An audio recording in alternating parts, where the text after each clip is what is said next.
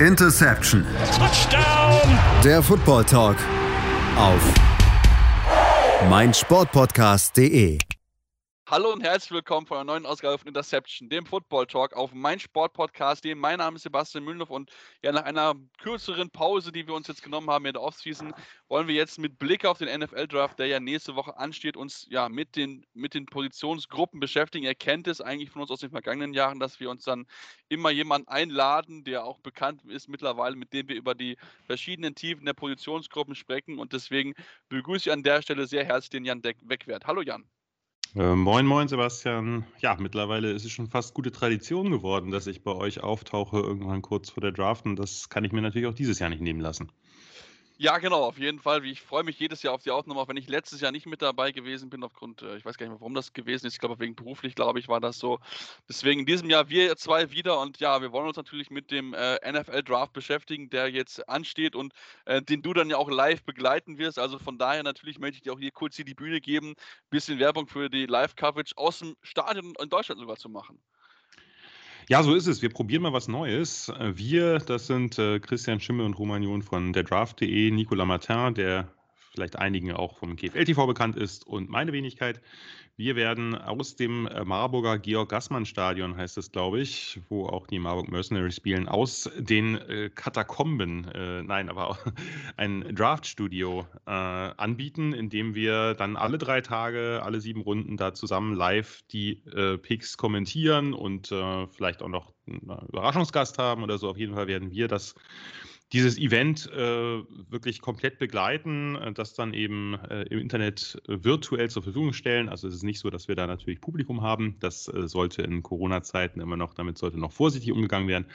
Aber ähm, ja, ich freue mich drauf, das einfach mal zu probieren, dass man es wirklich vor Ort und mit den anderen und nicht nur quasi die Gesichter als Talking Heads hat, sondern sich als ganze Person gegenüber sitzt. Von daher, wer da Interesse daran hat, äh, ja, würde mich freuen, wenn ihr da mal reinschaltet. Ich denke gerade für diejenigen, die jetzt äh, sonst das natürlich äh, im NFL Network oder bei ESPN gucken, äh, wird es dann vielleicht am zweiten oder dritten Tag interessant, weil da gibt es ja dann sehr viele Interviews, da wird dann sehr viel drumherum geredet, auch nochmal einfach den ersten Tag Revue passieren lassen und wir werden dagegen uns wirklich auf die Picks konzentrieren äh, an allen drei Tagen und die soweit es geht und so gut es geht einordnen. Und in den letzten Jahren möchte ich sagen, es ist uns zumindest bei den allermeisten Spielern gelungen.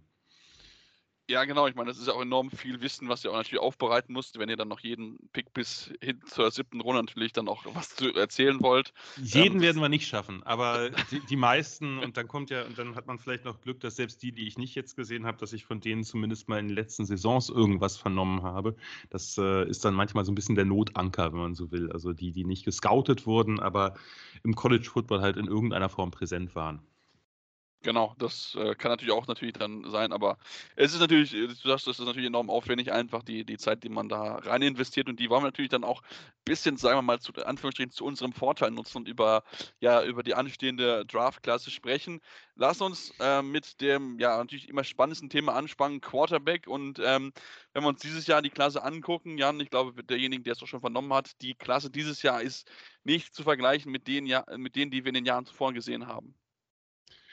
Ja, das ist richtig. Also insbesondere die vom letzten Jahr, also der letzte Jahrgang war eine extrem tiefe Klasse, wo man jetzt natürlich sagen muss, naja, äh, bisher haben sich einige von denen, ist natürlich nur das erste Jahr, von daher alles sehr, sehr vorläufig, aber vielleicht nicht ganz so entwickelt, wie man das gehofft hatte. Es gibt ja auch durchaus Quarterbacks, die gleich im ersten Jahr zumindest äh, ein bisschen durchstarten. Das ist jetzt noch nicht passiert, aber das sind alles sehr, sehr große Talente gewesen. Also die Top 4 plus dann Mac Jones ein bisschen dahinter.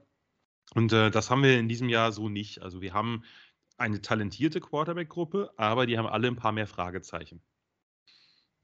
Ja, genau. Und das ist, das macht es ja auch dann, dann auch sehr, sehr spannend zu beobachten, welche von diesen Quarterbacks zuerst gehen wird. Also äh, Namen, die dann natürlich immer wieder fallen, das sind Kenny Pickett, wo aber so ein bisschen so die ja, physischen Komponenten so, so ein bisschen so ja, in Frage gezogen werden, sage ich es mal so. Handgröße war da war unter anderem Thema, ähm, aber natürlich auch einen, einen Malik Willis, ähm, auch einen Desmond Ryder. Wer ist denn für dich so am meisten bereit, schon äh, so Day One Starter zu sein? Weil das kann ja ein Quarterback, der dann vielleicht in der ersten Runde gezogen wird und vielleicht dann noch in den ersten 15 Picks, kann ja passieren, dass er dann direkt von Anbeginn an starten muss.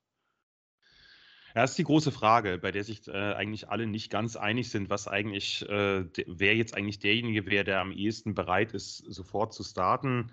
Viele nennen da Kenny Pickett. Ich würde mich dem im Prinzip anschließen. Äh, Kenny Pickett ist ein, ja, wie sagt, wie sagt man so schon, ein Quarterback mit einem sehr hohen Floor.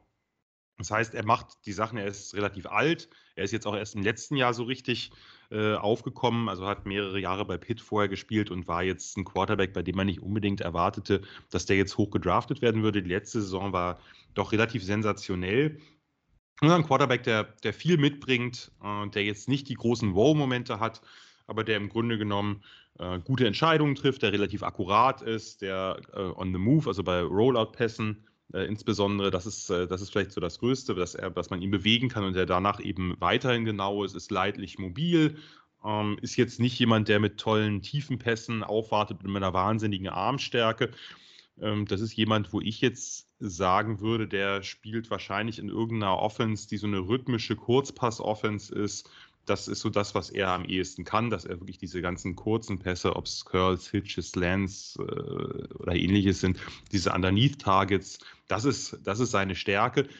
Kenny Pickett ist aber erstens, ich sage schon, ein älterer Quarterback. Das heißt, der ist jetzt nicht jemand, ähm, der wahrscheinlich so dieses unglaubliche Potenzial hat, was man noch ausschöpfen kann. Und Kenny Pickett ähm, bringt vielleicht jetzt ein Team nicht so weit voran, dass man sagen würde, das ist jetzt der Quarterback, der einen in den Super Bowl bringt. Der hat einen, der hat einen Floor, der hat quasi ein, äh, sozusagen eine Basis, mit der man sehr gut arbeiten kann. Ich glaube aber nicht, dass er der Erste ist, der jetzt in dieser Klasse gehen wird. Ich kann mir vorstellen, dass er einer der Ersten ist, der äh, signifikante Spielzeit sehen wird. Nur denke ich, gieren Teams gerade in einer Klasse, die jetzt nicht so voll von, von Supertalenten ist, eher nach jemandem, der ein höheres Potenzial hat der andere, wenn ich ganz kurz noch da einmal äh, noch einen anderen Namen einwerfen kann, der andere, der jetzt, sagen wir mal, eher ein sicherer Prospect ist, aber vielleicht nicht so viel mehr bietet, ist eben Desmond Ritter von Cincinnati. Ein sehr erfahrener, sehr spielintelligenter Quarterback, sehr mobil auch, also nochmal eine ganze Ecke mobiler als Ritter, hat einen vernünftigen Arm, versteht das Spiel wahnsinnig gut, ähm, ist jemand, der auch technisch sauber ist der hat ein großes Problem und das ist Genauigkeit, die Accuracy. Und das ist natürlich ein Problem, was Quarterbacks schwerer loswerden. Wir haben jetzt bei Josh Allen gesehen, dass das durchaus möglich ist. Aber der ist technisch eigentlich sauber und ist trotzdem nicht genau. Und da muss man so ein bisschen gucken, woran das liegt. Also bei vielen Quarterbacks sieht man ja, dann liegt es vielleicht an der Footstellung oder an dem Release, äh, wie der ist, ähm, sozusagen an der Throwing Motion. Das ist bei ihm eigentlich nicht der Fall. Äh, und äh, von daher ist das eine Frage, kann sich das substanziell verbessern oder nicht? Er bringt halt eben noch die Athletik mit, ähm, er bringt ein hohes Spielverständnis mit, er weiß, wie man Defenses manipuliert, er ist einfach ein extremer Leader, also Desmond Ritter ist jemand wirklich, der ein Team mitreißen kann. Das wäre jetzt so der andere, wo ich sagen würde, da ist der Floor relativ hoch. Ähm, aber, äh, und ich würde ihn wahrscheinlich auch ja, so in dem Bereich von, von Pickett äh, erwarten. Vielleicht geht er ein bisschen höher, weil er eben noch diese diese läuferische Komponente ein bisschen mehr mitbringt. Das sind die beiden, die jetzt eher fertig sind. Und äh, auf der anderen Seite haben wir dann jemanden wie Malik Willis, einfach ein super oder relativ roher Spieler, ist gar nicht so roh, wie man denkt, aber noch relativ äh, roh, da macht noch viele, hat noch viele Sachen, an denen man arbeiten muss, aber hat einfach ein unglaubliches Potenzial. Ist das der von dir angesprochene Spieler mit dem vielleicht größten Potenzial von, von allen Quarterbacks oder, oder würdest du dann noch jemand anders davor sehen, vor allem Malik Willis? Nee, Malik Willis ist schon für mich derjenige mit dem, mit dem höchsten Potenzial. Es ist ein wirklich spektakulärer Läufer, nicht nur ein guter Läufer, sondern wirklich ein spektakulärer Läufer. Der, äh, sagen wir mal, jetzt nicht zu hoch greifen, aber der einzige Läufer, der vom Potenzial über ihm ist als Quarterback, wäre jetzt Lamar Jackson äh, in der NFL. Aber der Rest, das ist einfach jemand, der kann wirklich mit, mit äh, Läufe raushauen, die glaubst du nicht. Da sitzt du mit offenem Mund da. Das, der hat einfach eine Dynamik, eine Explosivität, die sehr, sehr wenig äh, Quarterbacks oder überhaupt auch Spieler mitbringen. Also ist wirklich einfach ein, ein, ein richtiger Playmaker. Und der hat auch sonst super Tools. Ne? Also der kann, der hat einen herausragenden Arm, der hat eben, der kann äh, improvisieren, äh, der hat, kann alle Bereiche des Feldes super schnell anwerfen. Ähm, nur ist er eben in einigen Bereichen vielleicht noch nicht ganz so weit, muss noch entwickelt werden. Ich finde das alles gar nicht so schlecht. Oder es hat, sagen wir mal, eher, es ist sehr inkonstant. Es gab Spiele, in denen auch die Genauigkeit, das Footwork, die Pocket Presence, also wie er sich im, eben in der Pocket bewegt, äh, ob er Druck ausweichen kann, ob er den antizipiert auch, also nicht nur, ob er da athletisch zu in der Lage ist, sondern ob er das Spielverständnis hat. Das fand ich alles schon doch wesentlich weiter, als es öfter zu lesen war. Aber dann gab es eben auch Spiele, wo das gar nicht geklappt hat. Und das heißt, bei ihm ist es ein bisschen so, man muss ihn äh, man muss ihn dazu bringen, dass er konstant das abruft, was er eben auch schon abrufen kann und was er auch schon abgerufen hat. Dann wartet da einer mit sehr, sehr hohem Potenzial, denn wenn du jemanden hast, der wirklich in allen Bereichen des Spielfelds bewiesen hat, tolle Pässe zu werfen, harte Pässe zu werfen, trotzdem akkurat zu werfen und auch eben sanfte Pässe, Touchpässe. Also das ist nicht jemand, der jeden Ball auf fünf äh, Yards irgendwie dem Receiver in die Fresse ballern muss, sondern der kann eben, der kann eben auch mit Gefühl werfen. Also der hat da Speed-Variationen oder Velocity-Variationen beim Ball drin. Also der muss sie nicht immer mit dem gleichen, mit dem gleichen Spin raushauen. Äh, und nebenbei auch ein, ein, sehr, sehr, sehr, sehr guter Typ. Also jemand, der, glaube ich, ein NFL-Lockerroom auch aufwerten wird. Das äh, gilt für, für ihn wie für Ridder und sicherlich auch für die anderen, bei denen weiß ich es nicht so genau aber äh, Malik Willis hat einfach wirklich ein, ein turmhohes Potenzial. Und ich denke auch, dass er der Erste ist, der geht, weil er natürlich einfach mehr, vielleicht nochmal mehr verspricht als die anderen. Und wenn man jetzt äh, darüber nachdenkt, dass man eben einen Star-Quarterback haben will, um einen Super Bowl-Run zu machen und die Position Quarterback ist nochmal wichtiger geworden in den letzten Jahren, dann würde ich mir schon vorstellen, dass man eben dieses Risiko nimmt und sagt, naja, vielleicht ist er jetzt noch nicht so weit wie ein Ritter, wie ein Pickett, aber eben äh, jemand, der in zwei, drei Jahren einfach noch viel, viel weiter sein kann. Ja, da darf man natürlich sehr gespannt sein, wer, wer dann wie wo landet. Ich meine, die Pittsburgh Steelers-Fans möchten dann gerne Kenny Pickett. Ich meine, der hat ja quasi, quasi im heimischen Stadion gefühlt gespielt. Also von daher ist ja da die Verbindung groß. Und Malik Willis ist ja durchaus auch jemand, der dann auch bei den Panthers, die ja wahrscheinlich so ein bisschen das früheste Team sein könnten, die an sieben sich da vielleicht einen Quarterback nehmen, ähm, muss man natürlich dann mal genau schauen, wie das, wie das dann auch fällt. Ähm, aber wir haben es, glaube ich, schon so gesagt, es wird wahrscheinlich nicht so viele First-Round-Quarterbacks äh, geben, äh, First-Round-Draft-Picks, ähm, vor allem nicht so viel früher wahrscheinlich. Da könnte durchaus passieren, dass dann der eine oder andere einfach aufgrund ähm, ja, dieses, dieses hohen Upsides vielleicht noch ein bisschen fallen wird, genau, ja. Aber äh, vielleicht, also ich weiß nicht, ob es nicht dann doch mehr gibt. Äh, du hast recht, früh werden wahrscheinlich in den Top 10 werden wahrscheinlich nicht so viele gehen.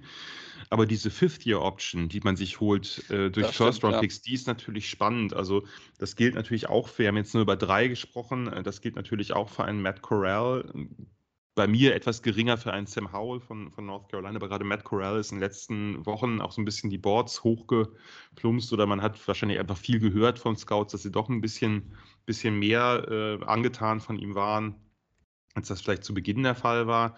Äh, ein, ein wirklich auch spannender Spieler mit, mit, einem tollen Release, einem kompakten Release und der eben an, in einer sehr RPO-basierten Offense gespielt hat, mit sehr vielen klaren Verantwortlichkeiten. Also der wusste genau, was er machen muss und hat da vielleicht, daher vielleicht nicht dieses, diese Fähigkeiten des Feldlesens, des ganzen Feldlesens komplett entwickelt, ist aber dadurch, dass er eben auch ein guter, guter Läufer ist, einen sehr, sehr guten Arm hat und gerade auf diese, äh, gerade über die Mitte was ja in der NFL auch ganz wichtig ist, dass er über die Mitte sehr, sehr akkurat passen kann. Sehr hart und akkurat.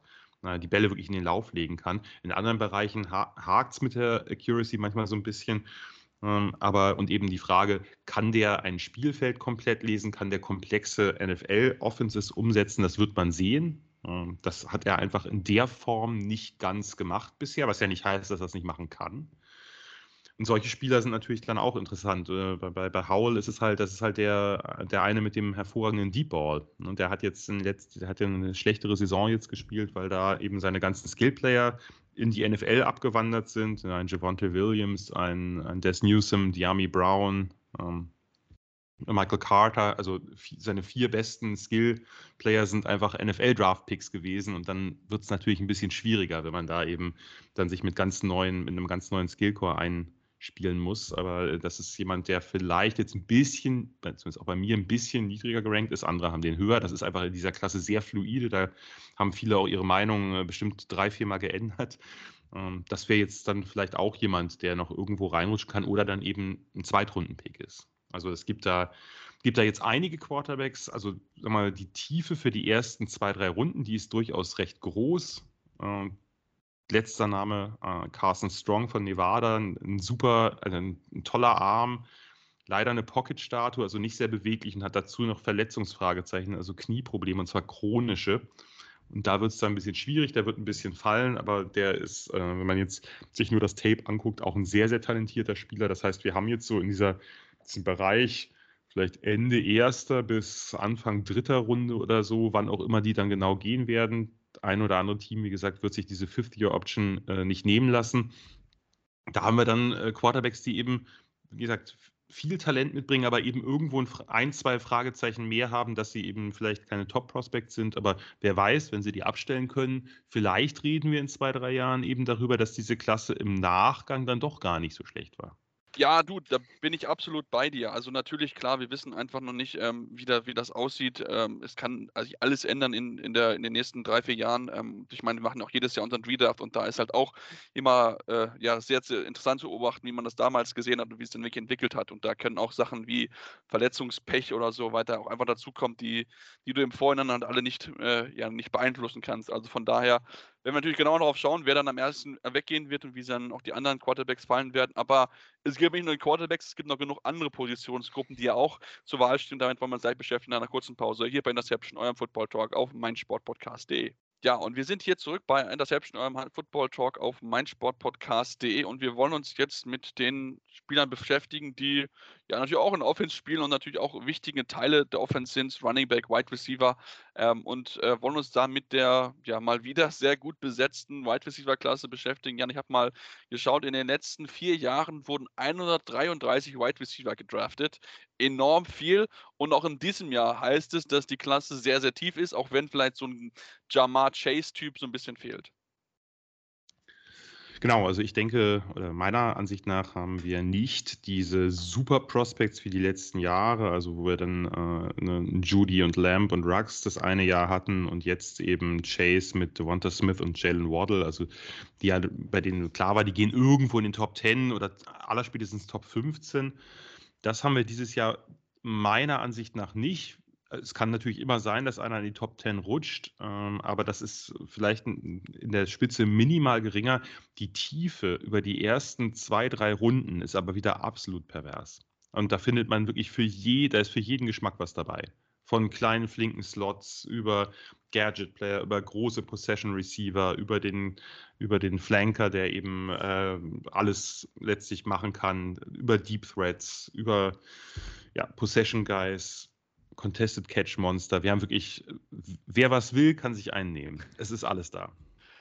Ja, das, das äh, kann ich nur aus dem bestätigen, was ich, was ich auch so gehört und gelesen habe. Und ich meine, da gibt es wirklich, du hast auch absolut recht. Was sind vielleicht so, so Namen, wo du denkst, der, der könnte so, so, so ein Überraschungstyp sein? Oder ist vielleicht jemand, wo, wo du dir denkst, wow, der, der hat, das habe ich jetzt nicht so unbedingt erwartet, dass er so einschlägt? Dass er so einschlägt im College oder jetzt im Jetzt Bezug in der NFL. Bezug bisschen. achso, ja, also über, das müsste man jetzt definieren, was ein Überraschungstyp ist. Wir haben halt diese erste Gruppe, die auf vielen Boards relativ ähnlich ist. Also die erste, das erste Tier, wenn man so will, an Receivern mit Drake London, einem ja wirklich riesigen Contested Catch Monster, ehemaliger Basketballer, und das merkt man auch. Also der pflückt dir alles in jeder Etage, spielen leicht aus der Luft. Vielleicht nicht der super Speedster, aber der ist eben mehr als einer, der jetzt nur, der jetzt nur gut Bälle fangen kann, weil der auch nach dem Catch sehr, sehr stark ist, also äh, unterschätzt stark ist. Ähm, dann haben wir eben einen Garrett Wilson. Also ich gehe jetzt einfach mal kurz die, die Top-Spieler durch und komme dann gleich vielleicht zu einem, bei ein, zwei Überraschungskandidaten. Garrett Wilson von Ohio State ist eher so der, der dynamische Receiver, der wahnsinnig viel mit dem Ball in der Hand anfangen kann, der schon sehr gute Routen läuft. Die könnten noch ein bisschen besser sein, aber die sind schon sehr, sehr gut äh, und der einfach vielleicht der gefährlichste ist nach dem Catch, der einfach tolle, tolle Moves hat, mit denen er Spieler aussteigen lassen kann, der Speed hat, der aber eben auch, äh, der aber auch eine gewisse Quickness hat. Äh, der kann, glaube ich, relativ schnell auch auf verschiedenen Positionen eingesetzt werden, dafür Unruhe sorgen. Der dritte Spieler, der oft genannt wird, ist Jameson Williams von Alabama, ehemals auch Ohio State. Der ist daraus transferiert, weil es sehr, sehr viel Talent auf Receiver bei Ohio State gibt. Wir werden gleich noch über einen anderen reden. Jameson Williams ist halt einfach ein Weltklasse-Speedster. Also jemand, den du wirklich dem, wenn du dem im, bei einem Slant den Ball in die Hand gibst, im vollen, vollen äh, Schwung sozusagen, dann läuft der dir die Safeties, äh, läuft denen die Winkel tot. Also dann ist der einfach weg. Äh, der hat nur leider einen Kreuzbandriss im National Championship Game äh, erlitten und ist deswegen jetzt äh, gerade im quasi im Genesungsprozess, konnte nicht testen. Man sieht, dass er super Speed hat. Und im Normalfall ist es ja einfach so heutzutage, dass jetzt ein Kreuzbandriss jetzt nicht unbedingt dafür sorgt, dass man dann eben, wenn der nicht ganz unglücklich läuft von der Heilung her, dass man davon wahnsinnig viel verliert. Das wäre jetzt eben der, der Top-Speedster für die, für die erste Runde, der denke ich auch trotzdem noch in der ersten Runde gehen wird, auch wenn der jetzt eben noch eingeschränkt sein wird, weil einfach das haben wir ja in den letzten Jahren gesehen in der NFL. Speed kills und äh, wenn Teams einen Speedster haben, dann hilft der ja nicht nur, weil er einfach tiefe Bälle fängt, sondern weil der eben auch äh, quasi drunter in den, in den, kurzen und mittleren Zonen einfach für Freiraum sorgt, weil natürlich irgendwie ein Safety auf den abgestellt sein muss, der eben hinten noch dafür sorgt, dass der eben nicht die ganze Defense äh, überrennt. Und von daher äh, ist das eben quasi, wenn man so will, eine doppelte Matchup-Waffe von dem, was ja, er selber meine, tut. Ich meine, wir ja. haben es ja gesehen mit Tyreek Hill und Debo genau. Samuel, das sind einfach zwei Jungs, wenn die einmal den Ball haben, schwer aufzuhalten, ja. Genau, auf unterschiedliche Weisen. Äh, Jameson Williams wäre jetzt dann eher, also äh, Samuel gibt man ja den Ball dann eher im Kurzen und der kann immer Running Back spielen. Das würde ich jetzt bei Terry Kill so nicht sagen. Der, der ist ja eher der Deep Threat. Das ist Jameson ja. Williams auch. Jameson Williams ist in, äh, in der Tat aber lustigerweise fast 6'2 groß, also relativ groß für einen so einen Superspeedster. Ne? Das ist natürlich, und hat lange Arme Größe, dazu. Ja. Ja. Das, äh, das ist dann natürlich nochmal was anderes, äh, ein anderer Typ auch ein bisschen als Tyreek Hill, aber natürlich sehr, sehr spannend, wenn man so einen Spieler dann hat und wenn er eben schnell auf seinen Top-Speed wieder kommt jetzt, dann kann der eben, der muss jetzt ja, das sind natürlich Spieler, die jetzt nicht zehn Bälle pro Spiel fangen müssen, aber die drei, vier, die sie fangen, die tun dann richtig weh. Und das, ja. ähm, das wäre dann eben jemand. Aber dann haben wir eben, wie gesagt, es ist, es ist einfach unglaublich. Wir haben mit Chris Olave von noch einem Ohio State Receiver einen sehr, sehr smoothen Receiver, tolle Routen läuft, dynamisch, jetzt ein bisschen, sagen wir mal, nicht der physischste ist, aber eben, äh, aber eben mit seinem, gerade mit seinem vertikalen Route Running glänzt. Der hat zwar auch guten Speed, aber das ist nicht das, womit er unbedingt gewinnt. Also der gewinnt tiefe Routen anders oder auch die Bälle dann anders. Oder ein Traylon Burks, ein absolutes Tier, was so ein bisschen, sagen wir mal, viele haben diesen Debo Samuel-Vergleich gemacht. Ich würde eher sagen AJ Brown-Vergleich. Also wenn man, ich stehe nicht sonderlich auf diese Vergleiche, aber wenn man sie von der Statur so vergleichen will, wirklich so ein, so ein extrem kräftiger, bulliger Receiver mit relativ gutem Speed auch, ähm, der äh, in der SEC äh, bei Arkansas gespielt, für ziemlich viel Unruhe gesorgt hat, auch eine Defense wie Alabama ziemlich auseinandergepflückt hat, weil der einfach nach dem Catch, wenn der den Ball in der Hand hat und mal in Schwung ist, dann hältst du so ein Tier halt auch schwer auf. Das äh, ja, kennen wir ja auch, kennen wir auch in der NFL von diversen Kandidaten auf Running Back und Receiver.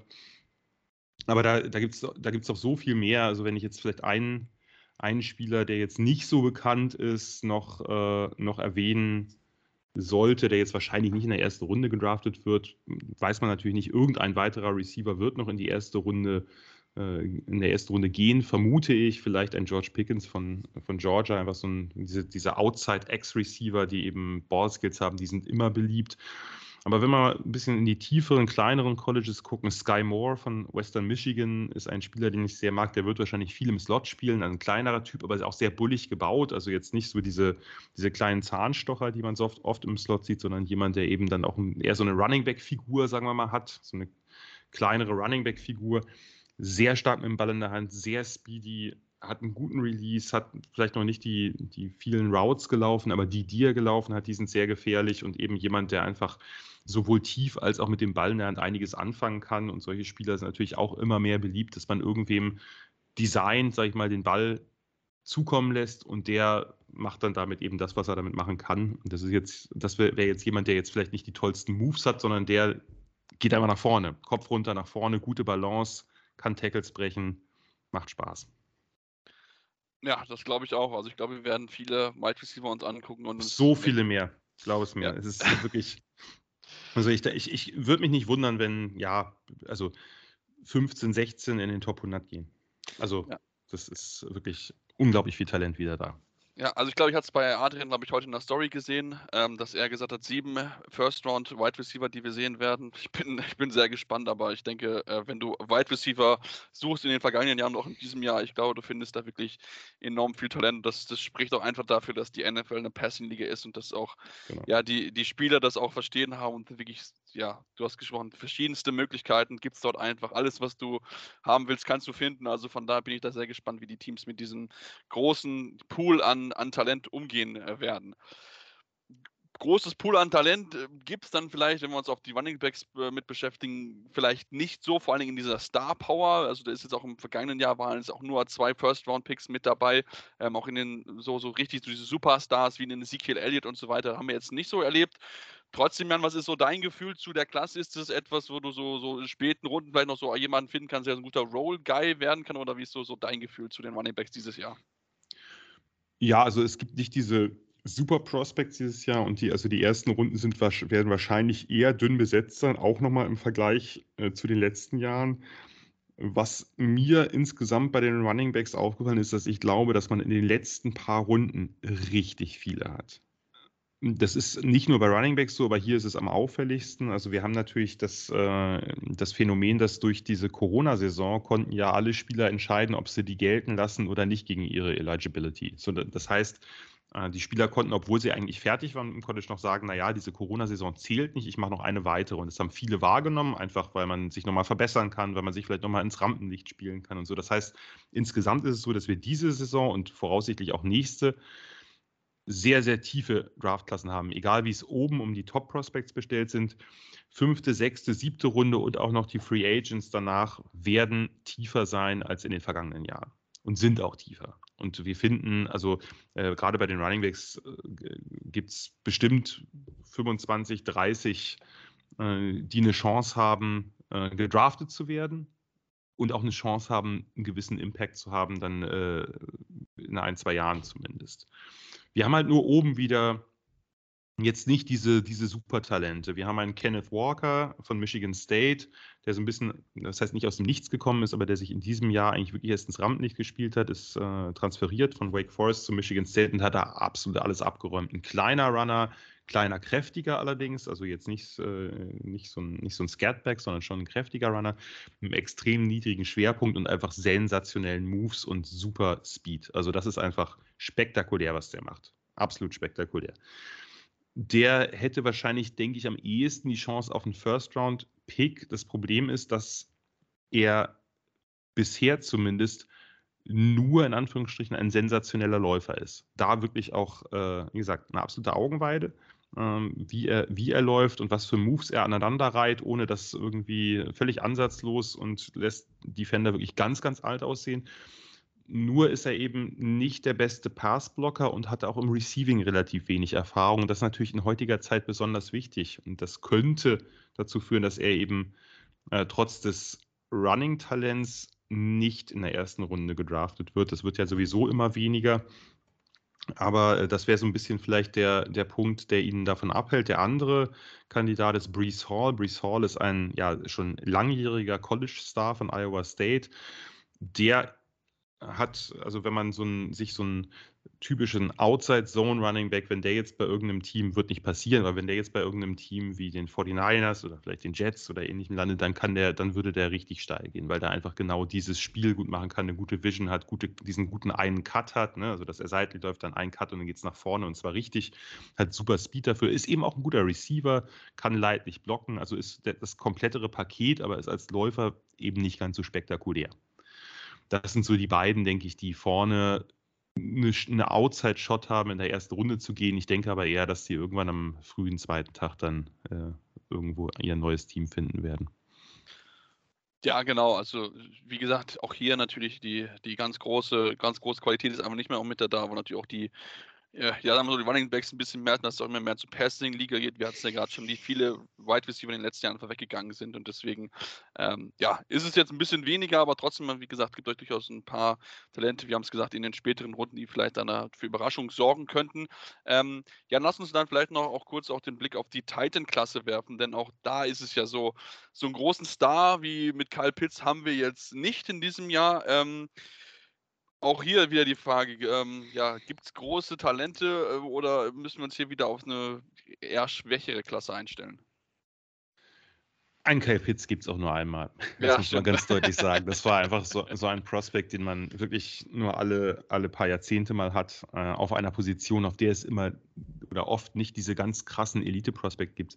Nein, einen Kyle Pitts haben wir nicht. Meiner Ansicht nach, also ich habe auch alle Titans dieser Klasse unter Pat Fryermuth einsortiert, also quasi die beiden besten Titans der letzten Klasse wären jetzt hier auch in dieser Klasse meine beiden besten Titans. Aber diese Klasse hat eine sehr, sehr spannende Tiefe in den Runden 3, 4, 5. Also da haben wir viel mehr als die letzten Jahre. Die letzten Jahre ist, das, war, ist es schwach losgegangen und auch schwach geendet, ist ein bisschen versiegt. Dann hatten wir letztes Jahr noch ein, nach den beiden, äh, also nach, nach Pitts und Fryermuth hatten wir dann noch Brevin Jordan und dann und Hunter Long und dann wurde es schon, das waren dann schon so, hm, naja, die haben ja schon ziemlich große Lücken. Dieses Jahr haben wir eine Titan-Klasse, aus der, glaube ich, ein paar Starter erwachsen können. Der ja von den meisten am höchsten eingeschätzt ist Trey McBride von Colorado State. Ein, ja, ein ziemlich kompletter Tident mit, mit gutem Speed, der ein sehr guter Blocker ist auch, was man bei seiner Statur nicht unbedingt denkt, aber der hat halt wirklich die Technik drauf. Da sieht man wieder, dass das eben nicht immer nur eine Frage von Masse ist oder von Kraft, sondern eben wirklich auch von Technik. Ähm, ist ein sehr, sehr solider Receiver mit mega sicheren Händen. Das ist natürlich was, was immer hoch im Kurs steht. Jemand, der keine Bälle fallen lässt, ne, selbst wenn er vielleicht jetzt sonst nicht super spektakulär ist, aber das nimmt man dann immer lieber als jemand, der irgendwie drei Highlight-Catches macht, aber dreimal den Ball fallen lässt. Ähm, Trey McBride lässt den Ball nicht fallen und kann halt auch, ist halt in, eigentlich in allen Bereichen mindestens gut, ohne dass er jetzt vielleicht irgendwo richtig herausragend ist. Und dann haben wir eben im, im weiteren Bereich verschiedene, verschiedene Spieler, die spannend sind. Ein Greg Dulcich ist halt ein super Receiving Tight End, der dem irgendwo in dem Bereich zweiter Tag gehen wird. Dann haben wir so äh, Spieler, die einfach, ähm, ja, so der ganz klassische Inline-Titan, der eben an der, an der Line steht, gut blocken kann, gut kurze Pässe fangen kann, wie ein Cat Orton von Washington. Und natürlich den ein oder anderen Freak-Athleten. Und da gibt es einen äh, ganz spannenden Spieler mit Jelani Woods von Virginia. Äh, sech, fast, also 6 Fuß 7, 260 Pounds, riesenlange Arme, also wirklich ein, ein Turm der auch noch eine, eine schnelle 40 gelaufen ist von äh, 4.61. Also wirklich äh, ist jetzt nicht der beweglichste nach außen, aber wenn der mal in Schwung kommt und auf dich zurast, dann ziehst du den Kopf ein. Das Also glaube das- ich auch. Äh, und, der hat, und der hat genau diese Plays auch gezeigt schon. Also einfach ne, den, die Seam Route einfach runter, kriegt den Ball, fängt ihn und dann kommt irgendein bemitleidenswerter Safety an, der denkt, naja, den Teil, den gebe ich richtig einen mit und der prallt halt einfach ab und Jelani Woods läuft weiter und das gab es halt das ein oder andere Mal. Und der muss vielleicht das ein oder andere noch in, in Route, in puncto Route Running lernen, obwohl er da auch nicht so schlecht ist. Äh, und ist vielleicht jetzt für nicht jede Art von Tight End einsetzbar. Also den musst du wirklich an die Line stellen. Der, kann, der wird jetzt nicht irgendwie die größten Vorblocker im Backfield mimen, aber ähm, mit so einem Typen kann man was anfangen. Ne? Man, man, guckt ja auch immer nach Matchup-Waffen. Und das wäre jetzt, wenn, du jetzt irgendwie in der dritten Runde denkst, noch eine Matchup-Waffe, vielleicht habe ich schon viele Receiver oder der, die spannenden für mein Team sind schon weg. Vielleicht holt man sich so jemanden, ne, der einfach einen riesigen Catch-Radius hat. Ne? Der pflückt dir natürlich alles runter. Natürlich, ja. Und, äh, und der dann auch noch so schwer aufzuhalten ist, trotz weiterer oder kleinerer Lücken, ähm, ist, das natürlich, äh, ist das natürlich durchaus attraktiv. Natürlich, auf Und- jeden Fall ist das enorm attraktiv, ja. Und genau, und es gibt sozusagen in diesem, in diesem Bereich dritte, vierte Runde werden, werden eine Menge Titans gehen, vermute ich, weil wir so, so viele haben, die, Star die Starter-Potenzial haben, wo man natürlich noch vielleicht hier oder da was dran drehen muss, die sich natürlich alle noch entwickeln müssen. Aber ganz unterschiedliche Typen vom H-Back im Backfield bis zum äh, primären Blocking-Titan über einen, der eben ein großer, vielleicht eher ein großer Slot-Receiver ist, haben wir ganz viele verschiedene Typen, die eben sehr gute Roleplayer oder eben sogar Starter werden können. In diesem Bereich sollte man dann zugreifen, wenn man auf Thailand Need hat. Ja, okay. Ja, also wie gesagt, nicht den ganz großen Star, aber trotzdem interessante Matchup. Ich meine, mit Interessante, 6, 7 genau. Ja, mit 6, 7, das ist schon, darauf freue ich mich auf jeden Fall, den schon in der NFL zu sehen, das kann ich jetzt schon sagen. Dann wollen wir jetzt eine kurze Pause machen und uns natürlich gleich noch weiter beschäftigen, denn wir haben noch die Lines vor uns, natürlich auch die Defensive, äh, Cornerback, Linebacker und so weiter. Deswegen bleibt dran hier bei Deception, eurem Football Talk auf meinsportpodcast.de. Jetzt sind wir zurück und nachdem wir uns mit, ja, mit den Leuten beschäftigen, die meistens im, im Fokus der Offense stehen, wollen wir uns natürlich auch mit den Leuten beschäftigen, die dafür sorgen, dass der Quarterback Zeit hat, beziehungsweise der Running Back seine Räume freigeblockt bekommt, äh, der Offensive Line. Und da wollen wir natürlich auch im Speziellen den Blick auf Bernhard Reimann werfen, den Österreicher, der ja ähm, relativ früh im Prozess sogar einer als, glaube ich, Top 3 Ta äh, Tackle gezeichnet wurde von ähm, Kollege Daniel Jeremiah von NFL Network. Äh, Jan, wenn wir natürlich über die sprechen, äh, kannst du mir gerne sagen, ob du das eh einschätzt, beziehungsweise wie du allgemein so, so die Tackles äh, siehst, ob du da wirklich so Top-Prospects hast, wo du sagst, okay, wenn du den nimmst, hast du eigentlich auf Tackle keine Sorgen erstmal. Ja, also wir haben eine, wir haben eine, sagen wir mal, Top-Heavy-Tackle-Klasse. Wir haben einige Tackles, äh, die in der ersten Runde gehen werden und auch wahrscheinlich sehr früh in der ersten Runde gehen werden. Fangen wir vielleicht damit an und danach komme ich dann äh, nochmal zu Reimann. Äh, drei, drei Tackles, die gute Chancen haben, in den Top 10 zu gehen. Sprich, da haben wir wirklich, das ist eine der Klassen äh, oder eine der Positionen, in der es eben am meisten oben zu holen gibt. Ähm, die drei sind einmal Iki Ikwonu von NC State, ein ja, brutaler Spieler im positivsten Sinne, äh, der wirklich, äh, der es wirklich krachen lässt, ein absoluter Mauler, der dann, der den Gegner halt dominiert und zwar physisch dominiert, der auch sehr, sehr gute Movement Skills, gute Bewegung schon hat, ähm, bei dem viele am Anfang eher dachten, dass es ein Guard ist. Der würde auch quasi, das wäre die Notfalloption, dass man Equono auf, äh, auf Guard stellt, weil er da einfach, da wäre der jetzt, glaube ich, nach Quentin Nelson der beste Prospect der letzten Jahre. Nur ist natürlich die Tackle-Position wesentlich wertvoller. Und von daher denke ich, äh, wird er zunächst sein, seine Chance auf Tackle kriegen. Da muss er vielleicht noch ein bisschen gucken, dass er mit Speedrushern umgehen kann. Aber der ist auch erst 21, also der ist wirklich noch jung. Äh, meiner Meinung nach ein Riesentalent. Äh, anderes Riesentalent, Evan Neal von Alabama, der ja schon seit letztem Sommer sehr viel Hype bekommt, der riesig ist, der fast 6'8 ist, 200, äh, 340 Pounds, also äh, wirklich ein absolutes Tier. Und wenn du den obenrum siehst, wenn du nur die, den Kopf und die Schultern siehst, dann glaubst du es nicht. Dann denkst du, da steht ein Tident oder so. Äh, der hat einfach wahnsinnig, also Lower Body Strength, wie es so schon heißt. Der hat einfach so im Bereich Beine, Hüfte, extrem viel Power, extrem viel Masse, ist dadurch natürlich auch relativ schwer zu bewegen. Ist jemand, der so auch so ein, zwei kleinere Probleme hat, der ist ein bisschen, hat ein bisschen Problem Balance, aber ist einfach dafür, dass er so riesig ist, kann der sich toll bewegen, ist auch ein krasser Powerspieler, ähm, jemand, der eben auch äh, ins zweite Level oder bei, bei Puls oder so vorstoßen kann. Für diese Größe ist das ja eher selten, dass jemand das äh, so fast elegant machen kann und gleichzeitig so brutal. Also das sind ist ein, äh, auch ein sehr, sehr großes Talent. Und der dritte ist Charles Cross von Mississippi State. Charles Cross ist ein ganz anderer Typ, ein relativ schmaler Typ, auch noch sehr jung und einfach ein extrem prononcierter Passblocker. Der wird dir jetzt nicht die großen Lücken frei blocken im Laufspiel. Dazu fehlt es ihm einfach an Masse auch ein bisschen und an Power. Aber der ist einfach unglaublich schnell mit den Füßen, unglaublich beweglich, kann gut mirrorn, also ne, die, die Bewegung des äh, quasi Spiegeln des, des, des Pass Rush, dass er eben immer vor dem steht und einfach ihn nicht vorbeilässt. Schnell in jede Richtung, äh, kann auch schnell reagieren auf irgendwelche Counters. Das ist jemand, der, der jetzt vor allem für Teams wahrscheinlich sehr interessant wird, die an, an sehr, sehr viel passen.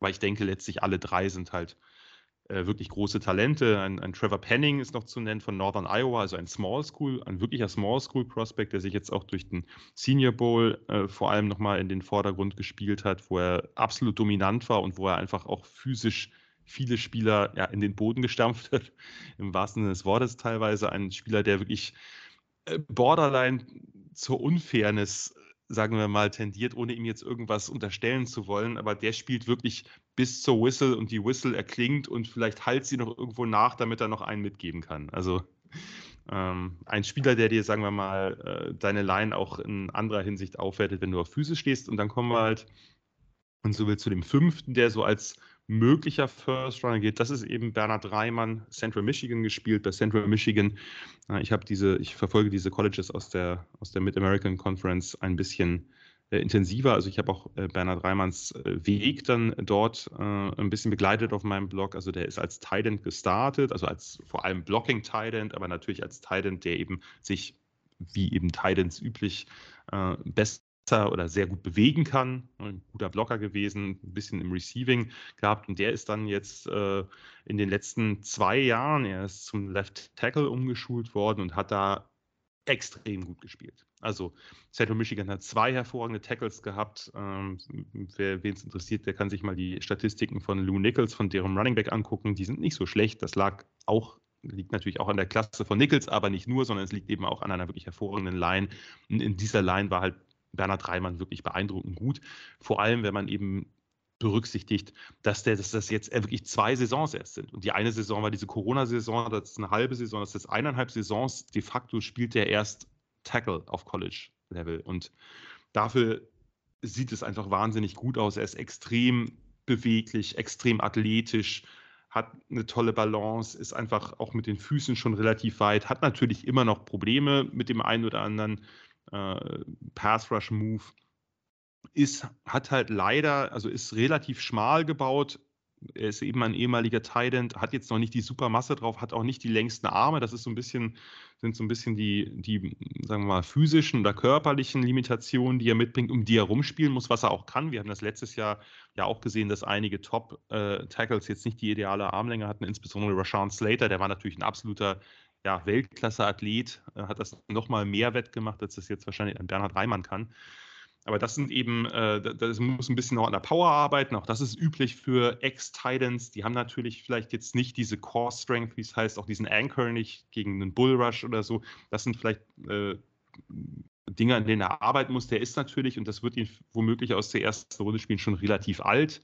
Der wird äh, 25, wenn die, also Anfang der NFL-Saison sein. Aber ist natürlich einfach ein sehr, sehr spannender Spieler, weil er noch so neu ist und trotzdem schon so weit und so gut. Ja, also da bin ich auch sehr gespannt. Wir haben ihn versucht, mehrfach zum Podcast einzuladen. Leider hat es noch nicht funktioniert. Das werden wir natürlich dann, wenn er es dann wirklich schaffen sollte, wovon wir ausgehen, ob es jetzt in der ersten oder der zweiten Runde ist, natürlich weiterhin versuchen, weil natürlich, meine, einen Lineman ähm, in der NFL zu haben, einen weiteren Spieler aus dem deutschsprachigen Raum ist natürlich sehr schön, sorgt doch mal dafür, dass noch mehr Aufmerksamkeit auf den Sport natürlich hier in Europa und auch gerade im deutschsprachigen Raum kommt. Aber ähm, du hast gesagt, es ist jemand, der sich wirklich ja in den letzten zwei Jahren so ein bisschen wie so, so eine Art Kai aus der Kiste gekommen ist, aber wirklich dann auch bewiesen hat, dass es echt drauf hat und beweist halt auch mal, dass man mit viel harter Arbeit es dann auch schaffen kann, in den, den Sprung in die NFL dann auch zu schaffen.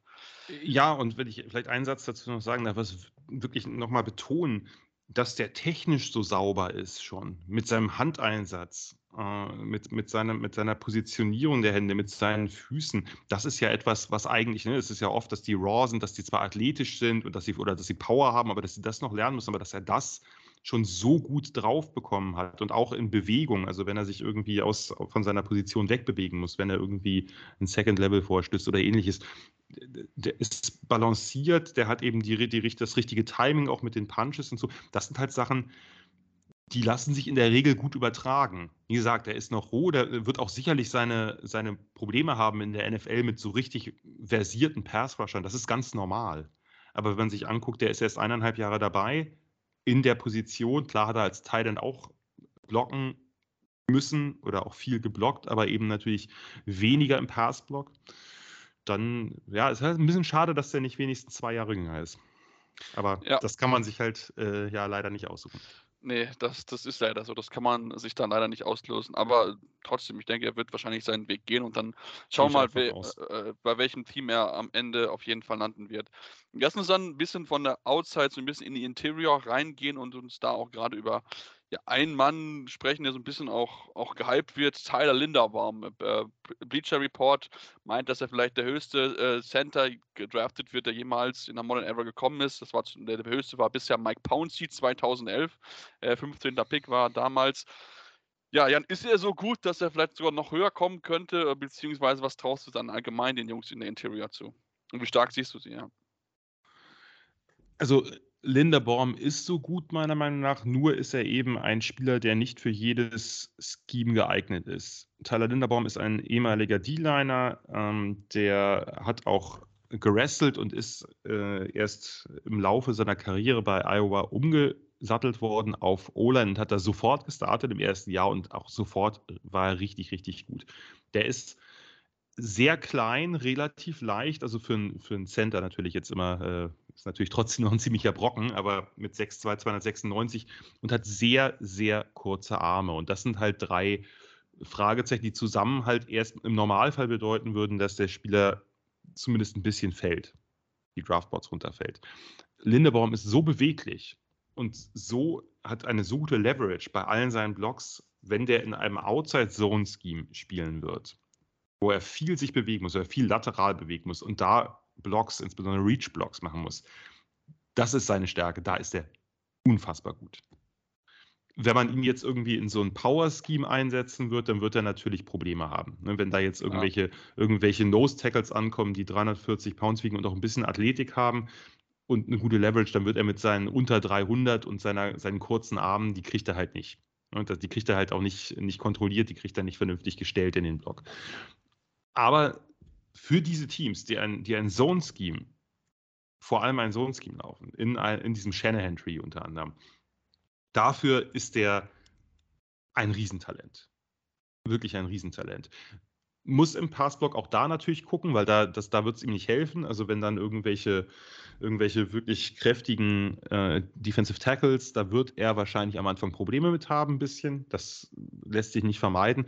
Aber Teams, die eben viel laufen, viel Play-Action, viel Rollout machen, also viel laufen jetzt in, dem, äh, in diesem Outside-Zone-Scheme, die müssen nicht grundsätzlich viel laufen, da brilliert er einfach. Da ist er einfach unglaublich weit dafür, dass er auch erst jetzt drei Jahre Center ist. Äh, ein Riesentalent. Und eben auch noch jung. Der ist erst Anfang 22. Das spielt für NFL-Scouts immer eine Rolle, ob jemand irgendwie vielleicht 21 ist oder schon 25. Klar, natürlich, weil je jünger, desto eher kann man ihn natürlich dann noch entwickeln, ihn genau. so formen, wie man gerne haben möchte, ist ja natürlich genau. klar. Ja. Und da ist natürlich dann auch immer noch ein bisschen mehr rauszuholen, wenn man so ja. will. Ne? Also das, und wenn wir jetzt noch mal ganz kurz auf andere, also auf andere äh, Spieler der Interior Line gucken, gibt es vor allem zwei. Äh, mit mit äh, Zion Johnson von Boston College ist ein Guard, den ich für relativ weit erachte, bei dem ich überzeugt bin, dass er sofort starten wird. Weil erstens tolle Power, zweitens aber auch relativ, relativ athletisch, schnelle Reaktion, da beim Senior Bowl auch richtig, richtig gut ausgesehen. Andere, der andere ist Kenyon Green von, von AM, ein kräftigerer Typ, also der äh, wiegt, äh, wiegt ein bisschen mehr, ähm, ist auch insgesamt einer, der vor allem über Power kommt. Ähm, aber das sind, äh, das sind zwei Spieler, die womöglich äh, eben auch in der ersten Runde gehen, was ja Interior O-Liner einfach nicht so oft tun, weil sie relativ, ja, relativ fertige Prospects sind, die man womöglich bald spielen und starten lassen kann. Ja, das stimmt. Also da bin ich, bin ich mal gespannt, ob wir da wirklich dann vielleicht einen, einen neuen äh, Re Rekord für den höchsten gedrafteten Center dieses Jahr sehen werden. Ähm, aber wie gesagt, auch da gibt es einige interessante Namen, die, die man einfach im Auge behalten kann und die dann, wie du schon erwähnt hast, dann auch schon relativ früh starten kann.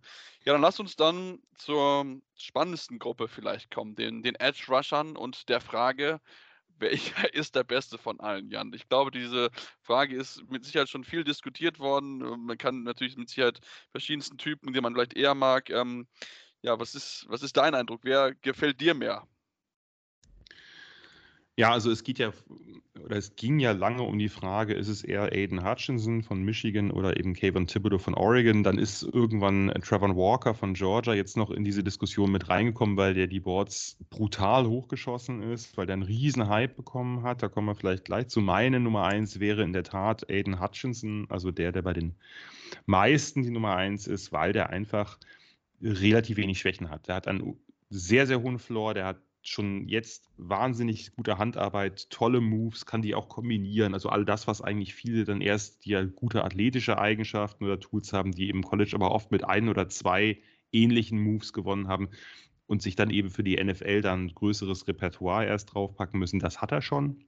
Das ist einfach die Handarbeit, jede Art von Moves äh, ist wirklich, wirklich beeindruckend für einen College-Spieler der ist, der gilt immer so als der nicht ganz so athletische. Das halte ich für äh, ja ein bisschen misleading, sage ich mal, weil der, der hat vielleicht nicht die, sind nicht beste 40, also nicht den besten Speed über 40 Yards, aber der ist unglaublich quick. Also die Schnelligkeit auf kurzen Strecken, lateral, das da brilliert er einfach. Das sieht man eben auch auf dem Feld, weil der halt ganz, ganz viele seiner Sacks hat er halt gesammelt mit Inside-Countern. Also, dass er außen antäuscht, den üblichen Outside-Pass-Rush und dann mit zwei ganz schnellen Schritten und am besten noch einen, einen Schlag mit den Händen innen durchbricht kann aber auch über Außen Erfolg haben, kann mit einem Bullrush Erfolg haben, ist wirklich extrem variabel aufgestellt, ein super Laufverteidiger und auch jemand, der einfach das Spiel gut im Blick hat, also den man jetzt nicht durch irgendwelche Play-Action oder Misdirection oder was dann immer noch in Motion geschickt wird heutzutage, ne? hier ein Jet Sweep, da noch irgendwas, lässt er sich nicht irgendwie irritieren, sondern der ist wirklich auch da extrem diszipliniert.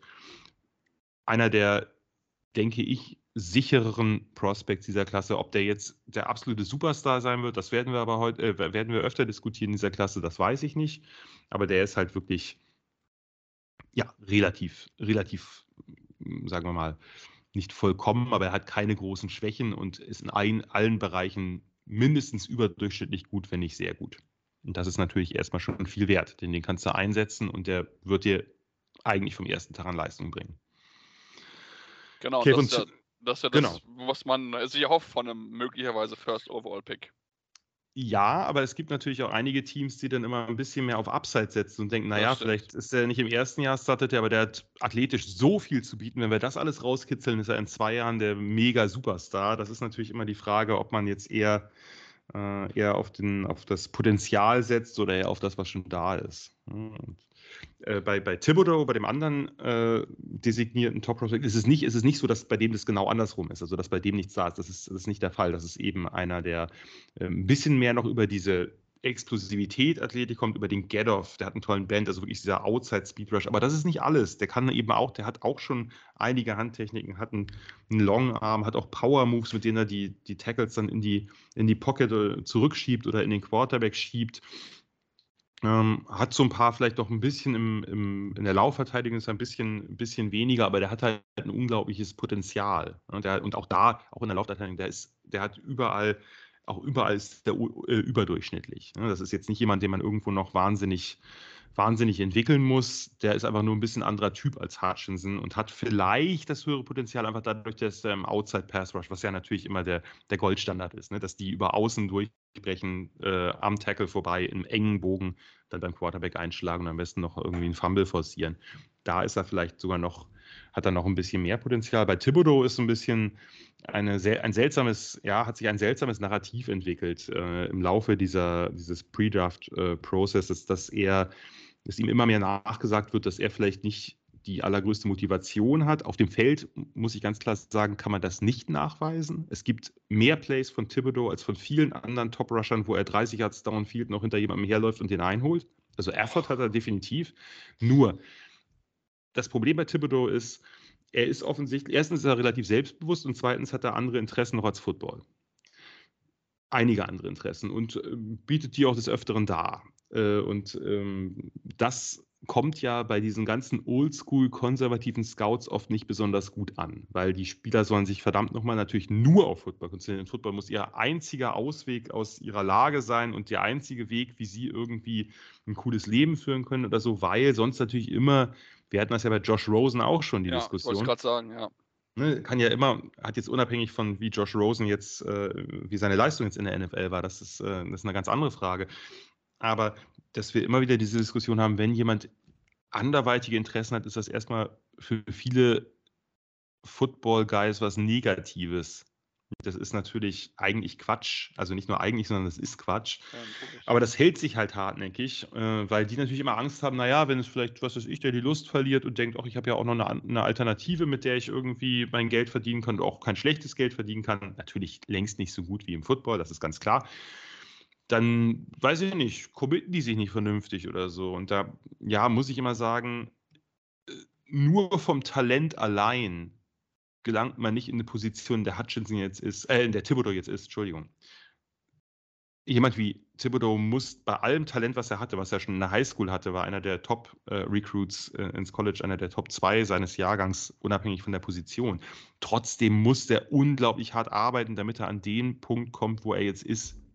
Von daher, dem jetzt irgendwo da durch die Blume fehlende Work Ethic zu unterstellen, halte ich für gewagt, um es sehr vorsichtig zu formulieren. Ja, da, da würde ich mitgehen. Also ich finde auch so solche Diskussionen, ich meine, sei doch gut, dass er sich dann auch mal, wenn er was anderes macht, dann noch mal abschalten kann. Und weißt du, auch wenn es mal da nicht läuft, dass er dann weiß, okay, gut, ich mache dann jetzt hier mal, keine Ahnung, bin jetzt mal irgendwie ein, zwei Tage jetzt mal irgendwie im Wald und schalte jetzt mal Kopf ab, jetzt so blöd gesprochen. Also von daher, ich finde solche Diskussionen, ja, du hast schon gesagt, es ist, es führt zu nichts. Ich meine, wenn, wenn der, der Junge, man hat, du hast ja angesprochen, er gibt, er gibt alles dafür, dass er hier vielleicht einer der, der Top, dass er einer der Top Prospects in der NF, äh, im College gewesen ist und jetzt hier auch in der Liga in der NFL durchstarten will und dann kommt so, ja, so ein kleines Thema da auf. Eigentlich, was ja. es eigentlich ist, aber ist, was groß gemacht wird halt. Jemand interessiert sich für andere Dinge und ist da auch gut wie schlimm. Ja, ne, also, total schlimm. genau. Ja. Und dann, ne, also wenn wir jetzt noch mal ein bisschen weiter gucken, weil die Edge-Klasse ist, ist die beste Klasse diese, dieser Draft. Das ist, das ist die, die Tiefe, aber auch an der Spitze ist das einfach wirklich enorm. Das heißt, und es freut mich natürlich, weil wir hatten die letzten Jahre ja eher offense-lastige Drafts ja. und jetzt äh, mal wieder, dass die Defense auch mal wieder einen kleinen, kleinen Push kriegt und gerade auch der, der Pass-Rush, wo wir das ja auch in den letzten äh, Playoffs gesehen haben, dass der doch gar nicht so irrelevant ist, wie man vielleicht das eine oder andere Mal behauptet, sondern durchaus eine, eine große Wirkung entfachen kann. Und das, da wir ja eh, da die NFL ja eh immer mehr zu einer Passing-Liga und zu einer Offense-Liga mutiert, ist es vielleicht mal ganz nett, dann jetzt auch ein paar Spieler mehr zu bekommen mit großem Talent, die da irgendwie was, äh, was gegenhalten können einfach. Ne? Und äh, das, das haben wir in dieser Klasse halt wirklich, wirklich viel. Ähm, wir müssen über Trevor Walker re reden von Georgia. Reden, nicht reden müssen wir über Trevor Walker. Schönes Englisch. Ähm, der gerade bei ich habe es ja gerade schon angekündigt, mittlerweile als Top 5 Pick gilt, teilweise schon äh, diskutiert wird, ob die Jaguars ihn dann 1 nehmen. Trevor Walker ist ein Spieler, bei dem das Tape das nicht ganz hergibt, meiner Meinung nach, aber ein Spieler, der in, einer, in einem Jahrgang, wo wir jetzt diese absoluten Blue-Chip-Superstar-Prospects nicht haben, weder auf Quarterback noch auf anderen Positionen, da ist vielleicht die Gier groß auf jemanden, der das werden könnte, weil er die Anlagen dazu hat. Und Trevor Walker ist halt einfach ein, ein großer, sehr schwerer Defensive End mit elendlangen Armen, also wirklich unglaublich langen Armen und riesigen Pranken, der dann bei der Combine alles abgeräumt hat an athletischen Tests, also wirklich vollkommen absurd. Also einfach ein athletischer Freak.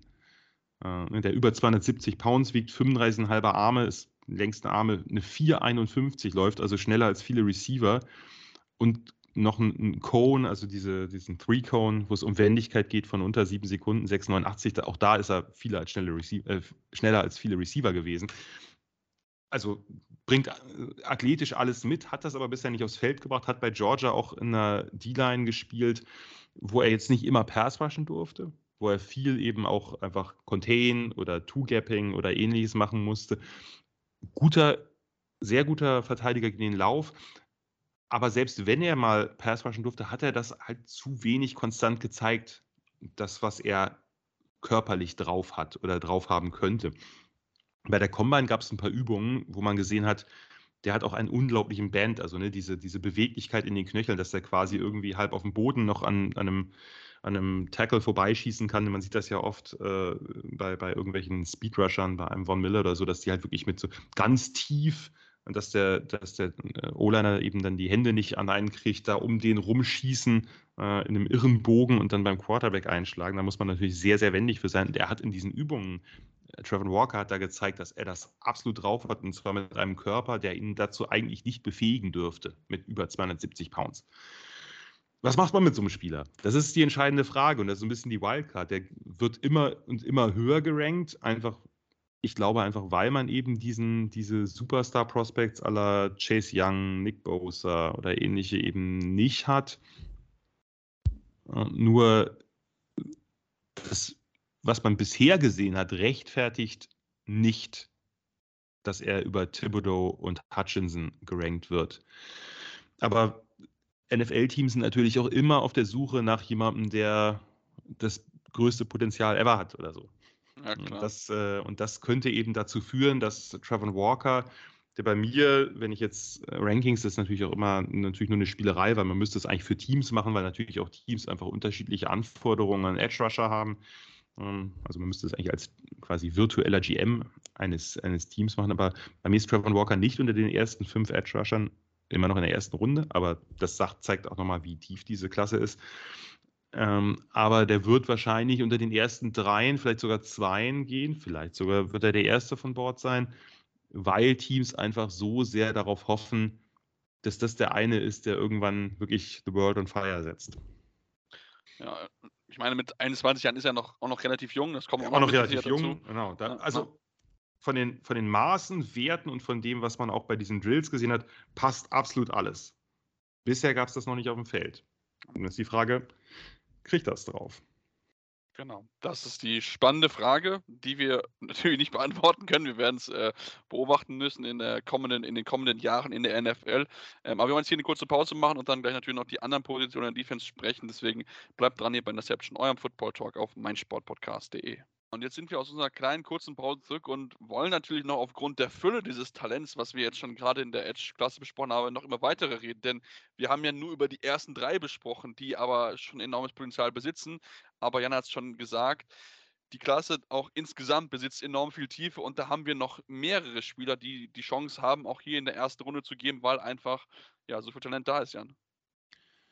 Ja, ich glaube, dass wir bei einigen relativ sicher sind, dass die in der ersten Runde gehen und auch eine gute Chance haben, dass sie eher im ersten Teil der ersten Runde gehen. Ich kann jetzt einfach noch ein paar Namen nennen, müssen jetzt gar nicht so lang beschrieben werden, aber damit äh, ihr vielleicht noch einen Eindruck davon kriegt.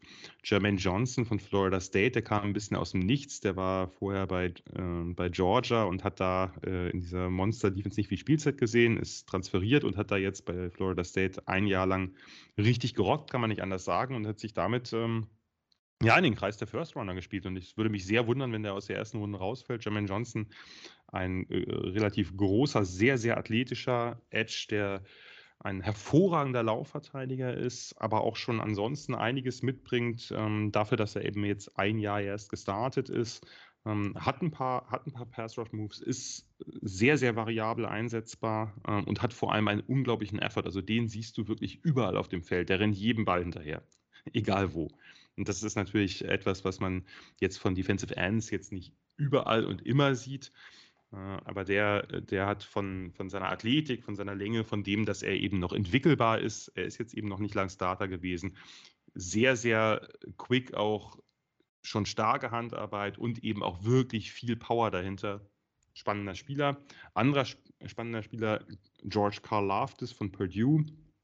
Ein sehr schwerer Defensive End, der ein bisschen anders spielt, als er aussieht. Der sieht aus wie so ein kräftiger Laufverteidiger, aber der ist eigentlich bisher zumindest besser im Pass Rush und auch in den Finesse-Teilen, also in den, im Outside Pass Rush, in verschiedenen Hand-Moves äh, und ähnliches und müsste eigentlich noch ein bisschen lernen, das, was er eigentlich, äh, wie soll ich sagen, wofür er eigentlich prädestiniert wäre, nämlich wirklich ein Power-Spieler zu werden, auch gegen den Lauf. Da hat er noch ein paar Schwächen, aber natürlich ist es spannend, wenn man so einen Spieler hat.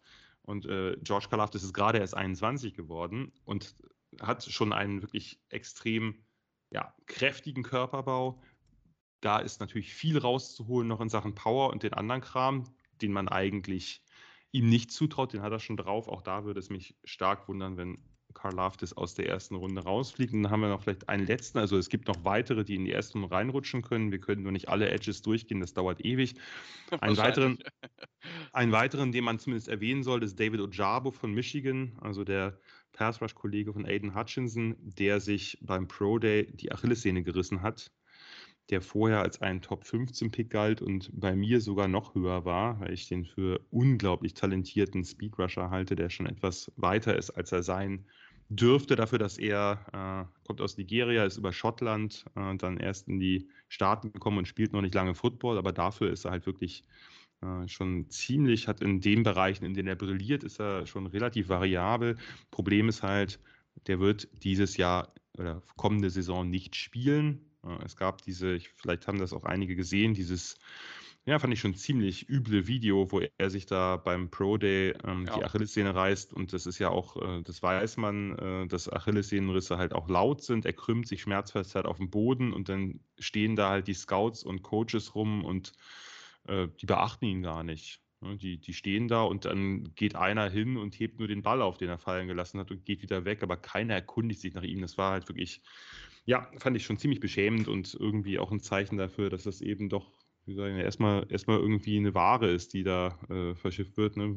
Das ist ein Investment und oh der ist jetzt irgendwie damaged good, aber ähm, ja, groß um den Menschen muss man sich da nicht kümmern oder so. Also fand ich, fand ich in der Tat ziemlich erbärmlich. Äh, das ist ein bisschen eine spannende Frage, wo ein Spieler, der von den meisten in, dem, in der ersten Hälfte der ersten Runde gesehen wird, auch aufgrund seines, seines Potenzials, seines Talents, ein Spieler, der auch noch jung ist, wo geht der? Wer sozusagen setzt einen Draftpick darauf, dass dieser Spieler sehr, mit sehr hoher Wahrscheinlichkeit 2022 nicht spielen wird. Aber für 2023 und folgende unglaubliches Talent mitbringt. Und da wird man dann sehen, ob das irgendwer schon Ende der ersten Runde tut oder irgendwer Anfang der zweiten. Das ist, denke ich, so ein bisschen der Worst Case, denn da haben wir ein paar Teams, die zwei Picks haben kurz hintereinander aufgrund diverser Trades. Und da könnte man sich ja durchaus vorstellen, dass da vielleicht das ein oder andere Team sagt, wenn wir jetzt eh in der Region zwei Picks haben, dann holen wir uns einen Spieler für jetzt und Ojabo parken wir halt ein Jahr wird sich zeigen, aber ist, äh, ist eine spannende Personalie einfach deswegen, weil der vom Talent her so viel höher ist als da, wo er gehen wird, weil er eben jetzt ein Jahr aussetzen muss. Ja, bin ich, bin ich sehr gespannt, wie man damit umgehen wird. Und zum Thema Nigerianer, ich meine, wir sind jetzt sowieso gerade das die echt gerade so ein bisschen so ein Hype erfahren. Jetzt in den letzten Wochen zwei äh, Offensive Tackles, die gesigned worden sind, jetzt hier wieder einen mit dabei. Also da merkt man, dass auch das, die physische, ja, die Beschaffenheit, die sie mitbringen, natürlich sehr prädestiniert dafür sind und dass ähm, auch da mehr und mehr das Auge auch offen gemacht wird für Spiele, die dann nicht unbedingt äh, in der NF, in, die ganze Zeit in den USA gewesen sind. Ja. ja, ich weiß jetzt nicht, ob das jetzt irgendwie an den, an den physischen Beschaffenheiten, ich glaube, das ist einfach auch eine eine Frage von, also da ist natürlich jetzt der Hype auch ein bisschen größer. Ne? Wir hatten ja. jetzt auch seinen, äh, seinen äh, Kollegen Odafe Away, mit dem er irgendwie, äh, glaube ich, sogar Highschool zusammengespielt hat, der jetzt letztes Jahr First Runner war. Die NFL guckt sich insgesamt ja internationaler um. Wir haben Reimann, ja. ne? also wir haben einfach ja äh, verschiedene Spieler und es wird ja auch, es wird im Laufe der nächsten Jahre immer mehr dazu kommen, dass eben auch Spieler aus das eben sehr stark gescoutet wird, wird ja in, im, im Highschool- und College-Bereich jetzt auch schon, gerade im College-Bereich, ähm, dass eben Spieler aus, aus aller Welt, die eben die richtigen Attribute mitbringen, dass die dann eben auch äh, ja, dem Football, äh, sagen wir mal, ein bisschen internationales Flair geben. Genau, da gibt es auch einige deutsche Jungs und auch andere genau. Nationen, die im College sind genau. und die dann vielleicht in den nächsten Jahren den Sprung hier schaffen können. Ja, dann lass uns zum Thema äh, Interior Defensive Line gucken. Ähm, auch hier, Jan, ähnlich ein bisschen wie bei den Tight Ends. Richtig viel große Namen gibt es nicht. Ähm, wie ist dein Eindruck von den Interior Linemen? Ja, das ist insgesamt sicherlich keine gute und keine tiefe Klasse. Das heißt, wir, es fehlen nicht nur die, die Top-Prospects, da können wir gleich über zwei reden, ähm, aber es, fehlen, es fehlt vor allem auch die Tiefe dahinter. Also wir haben äh, einige Spieler, lustigerweise überraschend viele Spieler, die eher diese schweren Nose-Tackle-Typen sind, aber von denen, die heute ja nochmal ein bisschen mehr gefragt sind, diese diese schnellen Three-Tags, die eben auch Pass-Rush von innen generieren können, davon gibt es dieses Jahr in der Tat nicht so viele und die oder von denen haben dann einige auch noch größere Fragezeichen. Wir haben zwei Spieler, die so ein bisschen als First-Round-Kandidaten gelten, beide von Georgia aus dieser, wie gesagt, aus dieser Monster-Defense. Devontae Wyatt, äh, jemand, der, der verschiedene Positionen innen bekleiden kann, der bei Georgia auch äh, Five-Tech, also äh, in der 3-4 als Defensive End gespielt hat, äh, ziemlich, ja, doch athletischer äh, Typ äh, mit, mit, gutem, mit gutem Start, mit gutem Get-Off, explosiv, äh, muss noch ein bisschen, muss noch ein bisschen ähm, ein paar Pass-Rush-Moves dazu packen, ist nicht so produktiv gewesen, wie er hätte sein können. Auch das liegt wieder ein bisschen an der Georgia Defense, aber das ist der eine und der andere, über den man jetzt äh, nochmal eigentlich länger reden müsste, was ich jetzt nicht tue, aber weil er einfach so ein absolutes Einhorn ist, ist Jordan Davis. Jordan Davis äh, hat alle Rekorde gebrochen, die man äh, brechen kann bei der Combine für Defensive Tackles. Der ist 341 Pfund ist er gekommen, also mit unglaublicher Masse und ist mit denen äh, unter 4,8 gelaufen. Also und hat auch, auch sonst in den, in den Übungen einfach komplett abgeräumt. Also ein, ein totaler Freak dafür, dass er so schwer ist, einer der schwersten Spieler, der jetzt in die NFL kommen wird, äh, aktuell und gleichzeitig so unglaublich athletisch. Und da kann man natürlich gucken, was ist aus so jemandem rauszuholen? Was kann der innen spielen? Der ist natürlich, kann natürlich Double Teams beschäftigen. Das hat er bei Georgia auch viel gemacht. Ne? Also, dass er eben ein, ein Center und ein Guard können die nicht bewegen. Es ist einfach nicht möglich, diesen Berg zu bewegen. Und zugleich müsste man gucken, ob man mit der Athletik eben nicht noch im Pass Rush auch mehr rausholen kann. Dass er eben auch, dass da gab es Plays und der kann halt auch, der hat auch ein, ein eine Fußarbeit, dass der wirklich mit seiner Masse eben auch die in Bewegung setzen kann, auch seitlich und dann eben auch mal einen, einen Running Back irgendwie fast an der Seitenlinie noch einholt. Also das ist schon, da gibt es schon einige Plays, da, das glaubt man nicht, wenn man diesen Berg sieht.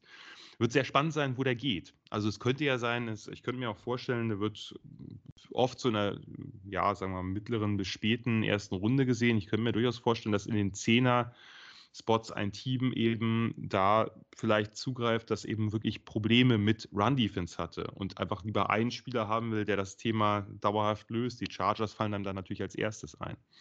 Ne, dass, dass du eben dann nicht den, den Safety nach vorne stellen musst, sondern dass du es einfach mit einem Line-Spieler löst, der eigentlich im Grunde genommen zwei ist. Ja, die, wie gesagt, die, die, die Voraussetzung aufgrund des Gewichts natürlich und aufgrund der Größe ist natürlich da vorhanden. Also von daher, ähm, ja, aber du hast gesagt, natürlich dahinter ähm, so diese klassischen, diesen äh, Aaron Donald-Kopie, die irgendwie jeder sucht mit dem, mit dem starken äh, Interior Pass Rush, den hast du ja erwähnt, den gibt es in dieser Klasse einfach in der Form nicht, genau. Nee, also Aaron Donald gibt es natürlich ja, sowieso in den wenigsten nicht. Klassen, aber so, Ja. so der, der Typ, eben dieser Typ Three-Tag Pass Rusher, der da, da, der einzige, der da jetzt in den oberen Runden so ein bisschen noch in Frage kommt, ist ein Perry Winfrey von Oklahoma, der noch, der noch relativ, der auch noch jung ist und relativ roh ist, der hat tolle Momente, aber eben auch, äh, nimmt sich auch lange lange Zeit des Spiels mal frei, sage ich mal vorsichtig. Also da sieht man da nicht so viel von dem. Äh, Das ist allein schon erstaunlich. Also es gibt selten einen Spieler, der bei dem die Hälfte seiner Tackles Tackles for Loss sind. Ne? Also das passiert, Ja. eigentlich, das passiert eigentlich gar nicht. Problem ist halt, dass die, die Menge an Tackles for Loss ist relativ groß, die Menge an Tackles ist relativ gering. Das heißt, der taucht auf, macht spektakuläre Plays, aber taucht halt auch relativ schnell wieder ab äh, über, über eine Zeit des, äh, des Spiels. Und das ist natürlich dann ja nicht, nicht immer äh, vorteilhaft, wenn du eben einfach äh, gerade in der ersten Runde, wo du dann einfach natürlich auch Spieler haben willst, die eine gewisse Konstanz mitbringen. Und die bringt ein Perry Winfrey nicht mit. Die müsste man ihm irgendwie beipulen. Das ist sicher möglich. Und dann erwartet einen dann natürlich auch ein, ein sehr spannender Spieler, der vielleicht dann eben äh, auch, auch im Pass Rush von innen halt für Furore sorgen kann. Aber äh, das braucht es halt eben, weil mit, mit äh, vier oder drei oder zwei Splash Plays pro Spiel ist es halt in der NFL nicht getan.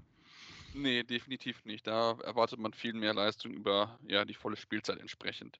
Dann lass uns zu einer Reihe zurückgehen, zu den Linebackern, wo so ein bisschen so Nakobe Dean so ein bisschen als äh, ja, Mann an der, an der Spitze steht. Äh, wie ist dein Eindruck von, von den Linebackern?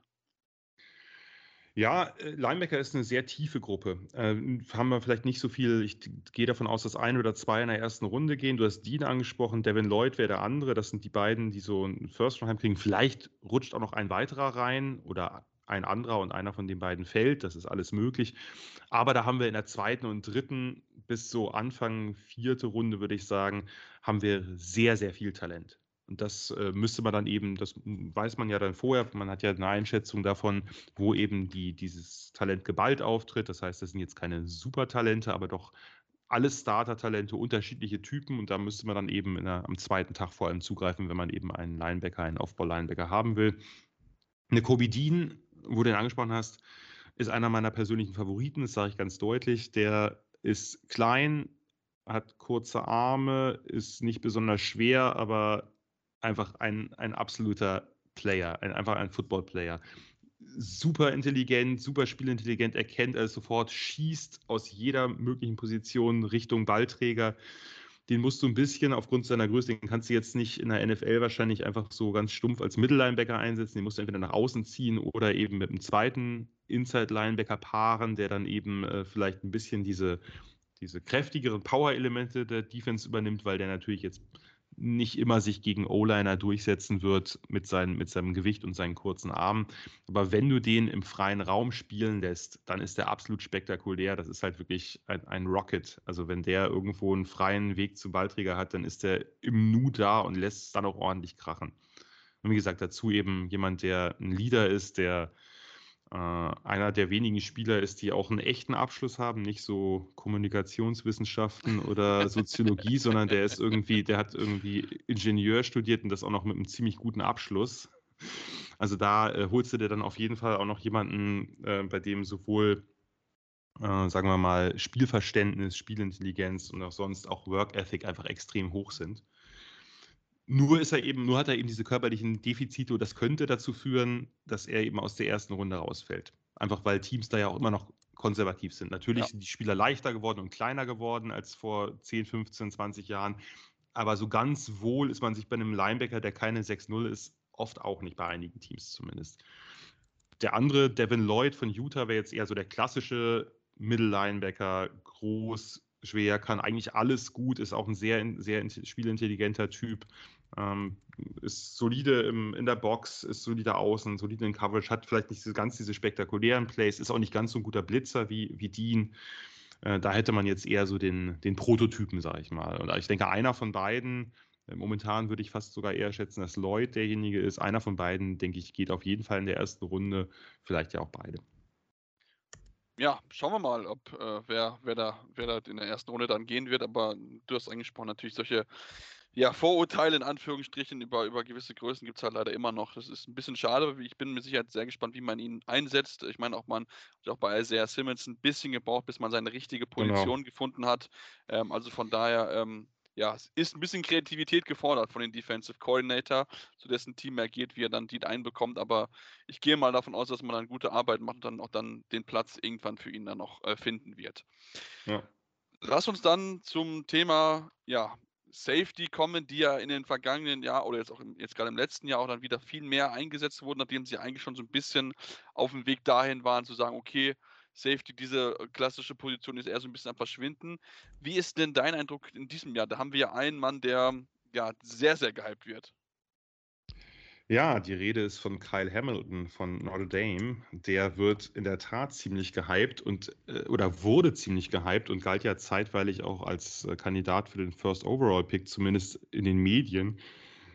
Nun ist er gefühlt so ein bisschen am Fallen das hängt zum einen damit zusammen, dass er nicht ganz so schnell gelaufen ist, wie man dachte, wobei der immer noch, wir reden hier von einem Safety, der ist 6'4, 220, also der hat eigentlich Linebacker-Maße fast äh, und ist, ist noch unter 4,6 gelaufen, also alles im Rahmen, alles ein guter Speed, aber eben nicht dieser super Weltklasse-Speed, von dem einige ausgegangen sind.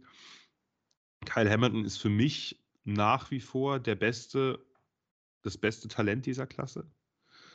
Ähm, das sehen viele anders, aber ich halte ihn aufgrund seiner Spielintelligenz, seiner Antizipation, der kann alle Safety-Positionen einnehmen, der kann Centerfield da hinten spielen mit den Maßen, der kann vorne in der Box spielen, ist ein guter, ist ein sehr, sehr guter Tackler, sowohl von hinten als auch von vorne. Also auch wenn er einen weiten Weg nehmen muss, nimmt er gute Angles, ist diszipliniert von vorne, kann das richtig krachen lassen, kann auch im Slot mal spielen. Also kann, kann quasi Cornerback-Aufgaben übernehmen, äh, kann Tidance decken, hat hinten auch eine tolle Range, wenn er jetzt, äh, wenn er jetzt hinten im Centerfield spielt, zu den Seitenlinien. Da gab es so ein, zwei Plays, wo er wirklich äh, mittendrin oder sogar an der falschen Hashmark äh, startet, als der Quarterback wirft und noch da ankommt, an der Seitenlinie den Ball abfängt, hat tolle Ballskills. Also für mich nach wie vor der eine Prospect, der die größte Chance auf Elite hat. Das Problem ist natürlich, diese Position wird als nicht so wichtig erachtet. Ich glaube, dass sie wichtiger ist mittlerweile einfach, weil wir, wir reden ja die ganze Zeit von der Passing-Liga und da sind natürlich nicht nur die Cornerbacks und die Edge-Rusher wichtig, sondern eben auch die Safeties, die hinten was dicht halten. Natürlich kann so ein Safety wie Kyle Hamilton eben auch die andere Coverage bestimmen, wie man die anderen Spieler in der Defense einsetzt oder wie viele Spieler man überhaupt tief lässt.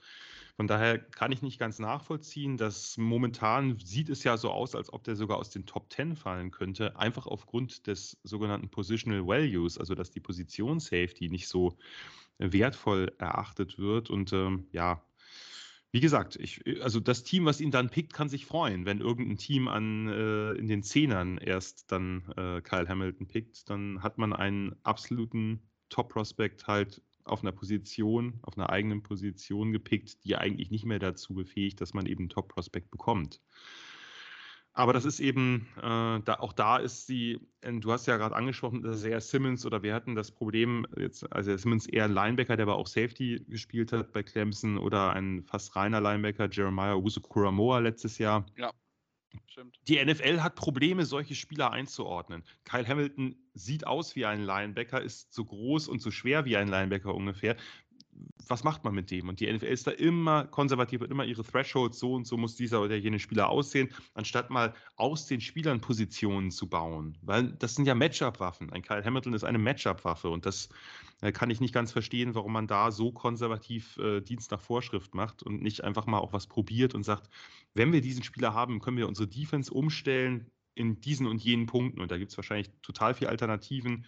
Das sind ja Leute, die unglaublich viel Ahnung von Schemes und Football haben äh, 10, 100 Mal mehr als ich oder unserer eins. Und da frage ich mich immer, warum die so stur sind. Ja, das ist eine, eine sehr, sehr gute Frage, die wir leider heute nicht beantworten können. Die wir ja. leider heute nicht beantworten können.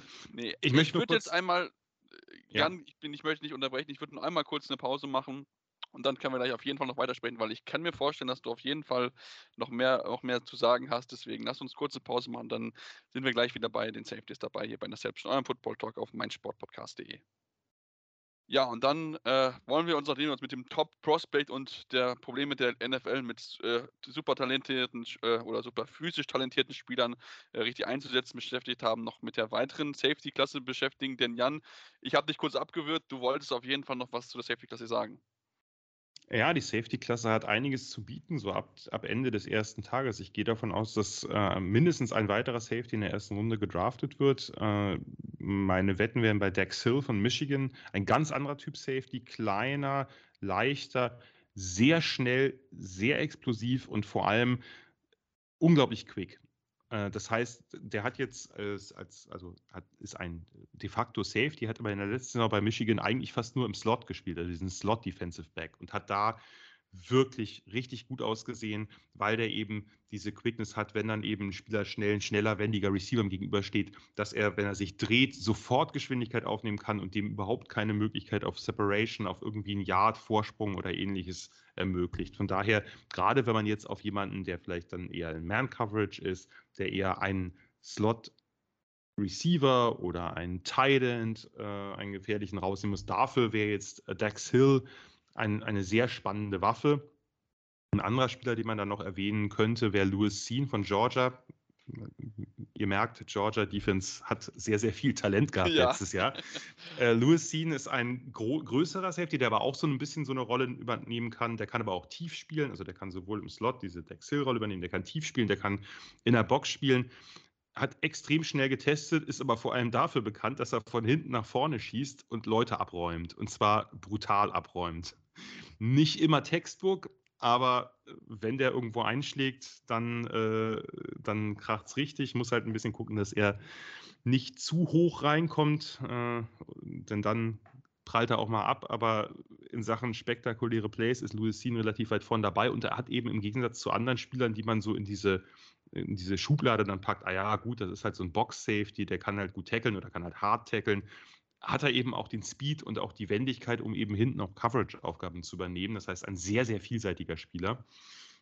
Ja, das sind so die drei, sag ich mal, die drei Safeties, denke ich, kann auch immer natürlich ein anderer reinkommen, das wissen wir nicht. Das hängt dann auch von den Boards der Teams ab. Die sind ja oft sehr individuell oder speziell auch auf die Schemes der Teams zugeschnitten. Das sind halt drei Spieler, die vorne gehen könnten, Kyle Hamilton ganz sicher, Dax Hill denke ich auch, Louis Dean hat eine Chance auf die erste Runde. Und dahinter haben wir aber noch eine ganze Menge weiterer Safeties für den zweiten Tag, die, die spannend sein könnten und die eben diese unterschiedlichen Rollen, ob die jetzt in der Box stehen, ob die hinten als Centerfielder stehen oder eben im Slot. Mittlerweile sind es ja einfach drei Rollen, die Safeties übernehmen. Darum meine ich auch, diese Position wird immer wichtiger eigentlich. Und irgendwann wird sich das bestimmt auch in der Draft niederschlagen oder in den Draft-Positionen. Wir haben hier relativ viel Talent insgesamt ist ja, wenn man die, die Defensive Tackles und vielleicht auch die Linebacker, zumindest in der, in der Spitze, aber dahinter ist auch viel da, mal rausnimmt, sind die Defense-Positionen einfach wirklich, wirklich gut besetzt.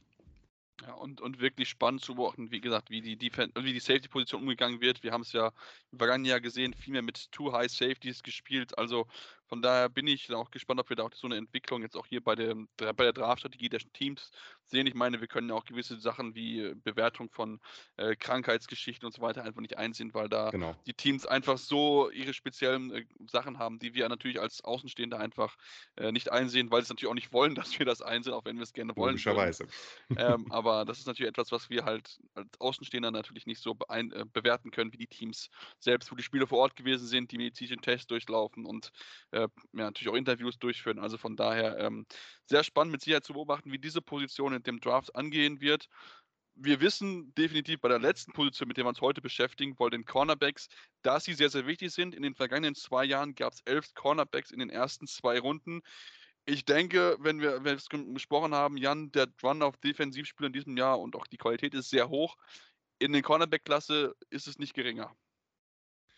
Nein, absolut nicht. Also die Cornerback-Klasse ist für mich nach den Edges die zweitbeste Klasse in, dieser, in diesem Draft-Jahrgang. Äh, von daher, hier findet man einige sehr, sehr spannende Spieler, auch sehr unterschiedliche Spieler. Äh, ich kann ja mal ein ganz kurzes Roundup der besten Prospects vornehmen. Wir haben zum einen Ahmad Source Gardner, also Source der Spitzname, einen riesengroßen Cornerback mit fast 6'3 und, ein, und Armen, die so lang sind wie die, also die sind länger von, als die von Aiden Hutchinson. Also äh, wir haben hier äh, einen Cornerback, der lang ist und extrem lange Arme hat und dazu noch schnell ist, der wirklich einer der besseren Press-Cornerbacks der letzten Jahre ist. Der hat in Man-Coverage, in Press-Coverage keinen einzigen Touchdown zugelassen, also in primärer Verantwortlichkeit in seiner ganzen College-Karriere. Kann man mal machen. Ähm, und äh, wird deswegen auch ziemlich gehypt. Also für Teams, die eben ihre Cornerbacks wirklich den Receivern gegenüberstellen, Man-Coverage, dem gleich am, am Release schon einen mitgeben, die gar nicht auf die Route kommen lassen, mit seiner Länge, mit seiner Armlänge auch idealer Typ dafür. Dafür ist er und dazu ist er eben sehr wendig für diese Größe. Ähm, ein wirklich ja, ungewöhnlicher Cornerback-Typ, selten und denke ich daher auch sehr hoch im Kurs. Der andere spannende Spieler oder besonders spannende Spieler ist Derek Stingley von LSU. Derek Stingley hat 2019, also vor mittlerweile zweieinhalb Jahren, eine unglaubliche Freshman-Saison, also seine erste Saison im College gespielt. Das war damals in diesem großen LSU-Team mit Joe Burrow, Jama Chase, Justin Jefferson und so weiter, Clyde Edwards-Hilaire. Äh, das war etwas, was ich einfach noch nie gesehen habe im College. Ein Cornerback, der aus der Highschool kommt und auch technisch und von den Ballskills und von der, von, von der Fußarbeit und auch von der Poise, also seine, dass er nicht panisch wird oder so, so weit ist. Ganz klar damals gedacht, der geht auf jeden Fall in den ersten drei Picks, egal wann er in die Draft geht. Nun hat er jetzt zwei Jahre hinter sich, in denen er ziemlich viel mit Verletzungen zu kämpfen hatte. Und in den Spielen, wo er da war, vielleicht jetzt nicht die größte Motivation hatte, da äh, wir, wir, wissen, dass die ganzen Spieler sind in der NFL gelandet. Nachdem LSU die Meisterschaft gewonnen hat, war plötzlich niemand mehr da. Ja. Und er war halt einfach dieses Ultratalent und hat das nicht, also er war immer noch ein sehr, sehr guter Cornerback, aber hatte halt, wie gesagt, Verletzungsprobleme und war nicht mehr ganz so dominant. Nur Derek Stingley hat diese Verletzungsprobleme, das war eine Fußverletzung, dann 2021 überwunden, hat jetzt beim Pro der auch sehr, sehr gute Zahlen gehabt, ist immer noch 20. ähm, und Und ich und wie gesagt, der hat dazu, also zu seinen tollen Coverage-Leistungen hat der Ball-Skills wie ein Receiver. Habe ich auch selten erlebt. Also der ist wirklich eigentlich ein absolut ein absoluter Ausnahmeprospekt, aber man fragt sich halt, okay, man hat das jetzt zwei Jahre, zwei Saisons, zweieinhalb Jahre nicht gesehen. Und das ist natürlich eine Unsicherheit, ein Unsicherheitsfaktor. Ja. Für die NFL-Teams erst recht, gerade wenn man einen Top-10-Pick hat. Was macht man jetzt mit so jemandem? Und es gab zeitweilig Gerüchte, dass der eben dann aus den Top Ten fällt, was ich für, für ja doch gewagt auch halten würde. Äh, aber so ist es halt. Ne? Das ist halt ein Risiko da. Ich, ich kann hier frei reden, weil ich bin jetzt einfach nur irgendwer, der einen Podcast macht. Ich könnte jetzt sagen, ja, ich würde den auf jeden Fall früh nehmen. NFL-Teams und ihre Verantwortlichen haben da natürlich einfach mehr Risiko. Ne? Das ist für die eine Jobfrage, ob dann der, der äh, Fifth Overall Pick oder der sechste oder siebte, ob der dann einschlägt oder nicht mitunter. Von daher ist da ein bisschen Vorsicht geboten. Andererseits kann ich mir nicht vorstellen, dass man ein solches Talent auf einer Position, die so wichtig ist und immer wichtiger wird, ne, dass man den einfach liegen lässt. Hm? Und dann, halte ich auch für unwahrscheinlich eigentlich. Halte ich für unwahrscheinlich, aber man weiß es, man weiß ja. es halt nie. Genau, und dann haben wir danach einfach noch weitere. Andrew Booth ist ein Cornerback mit unglaublicher Körperkontrolle, spektakuläre Ballskills, ähm, den ich in der Ecke höher habe als andere, der aber, denke ich, auch in der ersten Runde geht. Trent McDuffie von Washington ist ein sehr, sehr weiter, technisch weiter Cornerback, eher ein Zone-Cornerback, aber kann auch Man spielen, weil er hat also genug Athletik äh, der jetzt vielleicht nicht so spektakulär ist und der nie 5, 6, 7 Interceptions pro Jahr fangen wird aber der einfach bei allem, was er tut, sehr, sehr sound ist, sehr, sehr weit, sehr diszipliniert, sehr genau, der sich nicht vernaden lässt und das ist natürlich auch viel wert. Also da hat man danach noch weitere mit, mit, mit Kair Elim von Florida oder, oder Kyler Gordon, der andere Washington Corner, auch eher ein Sohn-Corner. Da, also da, da, ist auch noch viel Talent Anfang der zweiten Runde da. Ähm, nur das sind jetzt so wahrscheinlich diejenigen, die, äh, die zumindest ich in der ersten Runde sehe und spannend wird halt zu sehen sein. Erstens, wann geht äh, Source Gardner und zweitens vor allem, wann geht Derek Stingley, weil eigentlich müsste der ganz, ganz weit oben gehen, aber Teams sind da womöglich etwas zögerlicher. Ja, natürlich. Also ähm, wie gesagt, Verletzungsthema, ich hatte es schon kurz erwähnt, das ist etwas, was die Teams enorm hoch teilweise bewerten und da wird es mit Sicherheit auch, wenn er dann bei Besuch bei Teams gewesen ist, wird mit Sicherheit genau darauf geschaut werden kann, inwieweit er dann auch die Belastung natürlich dann auch einfach standhalten kann. Aber ähm, ja, das ist halt etwas, was wir halt von außen nicht beurteilen können. Wie gesagt, das Talent bei Stinley ist auf jeden Fall vorhanden, du hast es erwähnt. Ähm, da bin ich sehr, sehr gespannt, inwieweit er doch in der NFL einschlägt. Ähm, ansonsten, wie gesagt, tolle Spieler auf jeder Position, glaube ich, können wir uns auf viele, viele tolle Spieler freuen. Ich bin sehr gespannt, ob es vielleicht auch einen Deutschen im NFL-Draft geben, denn Marcel Dabo, der ja im äh, International Pathway-Programm ist, ist auch Draft-eligible. Das heißt, ein Team könnte, wenn es wollen würde, ihn auch im NFL-Draft gehen, würde wahrscheinlich dann aber nicht vor dem dritten Tag, irgendwie vielleicht sechste, siebte Runde wahrscheinlich sein trotzdem, vielleicht kann ja passieren, ist noch relativ jung mit 22, aber wobei das dann vielleicht auch für einige vielleicht ein bisschen zu alt dann ist. Aber ähm, ist, noch im, ist noch im Rahmen.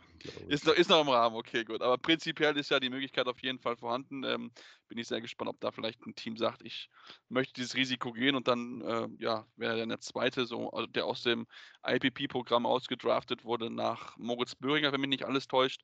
Also von daher ähm, bin ich natürlich sehr gespannt, wie das dann äh, ja, für ihn weitergeht, beziehungsweise wie sowieso der Draft äh, in diesem Jahr ablaufen wird. Denn äh, wir haben ja, glaube ich, dann auch wieder ein Präsenzdraft, richtig, Jan? Ja, richtig. Ja. Absolut richtig das, das wird dann natürlich nochmal umso mehr gehypter, wenn wir dann noch wirklich dann auch die coolen und lustigen äh, äh, ja, Aktionen in den späteren Tagen sehen können, wie die Drafts äh, ja, announced werden, nachdem wir den ersten Tag den Commissioner gehört. Ich habe schon gesehen, die Rams suchen sich schon ein neues Drafthaus. ein ganz lustiges Video bei, bei, bei den Rams auf Twitter auf jeden Fall zu beobachten. Und ähm, ja, wenn ihr den Draft verfolgen sollt, dann solltet ihr auf jeden Fall, ich habe es schon kurz am Anfang erwähnt, ja, die Live-Coverage von Jagd Wegwert mit dazu nehmen, denn wie gesagt, dort gibt es alle drei Tage live zu beobachten auf YouTube, richtig, Jan? Wahrscheinlich auf Twitch. Wir werden es die Tage bekannt geben, aber das, äh, wer danach sucht, wird es finden. Das, das denke ich definitiv auch. Wir werden auch auf jeden Fall auch nochmal darauf hinweisen. Ich danke dir wieder ganz herzlich an, dass du dir die Zeit genommen hast, mit mir über ja, die Prospects in der NFL äh, zu sprechen. Und wenn du jetzt noch irgendwas loswerden willst, ist jetzt der Zeitpunkt, äh, das zu tun.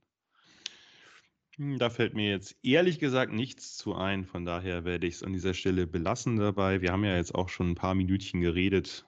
Reicht irgendwann.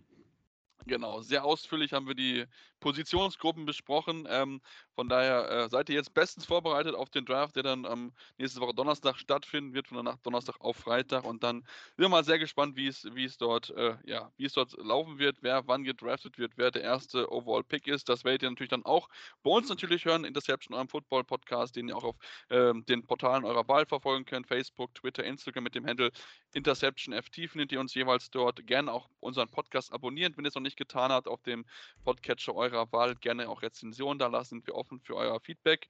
Dann danke ich dir ganz herzlich an, der Stelle und ja, freue mich eigentlich schon wieder aufs nächste Jahr, wenn ich ehrlich bin. Werden wir machen. Auf jeden Fall. Super. Und dann bis dahin bei Interception, eurem Football Talk auf meinsportpodcast.de. Interception. Touchdown. Der Football Talk auf meinsportpodcast.de.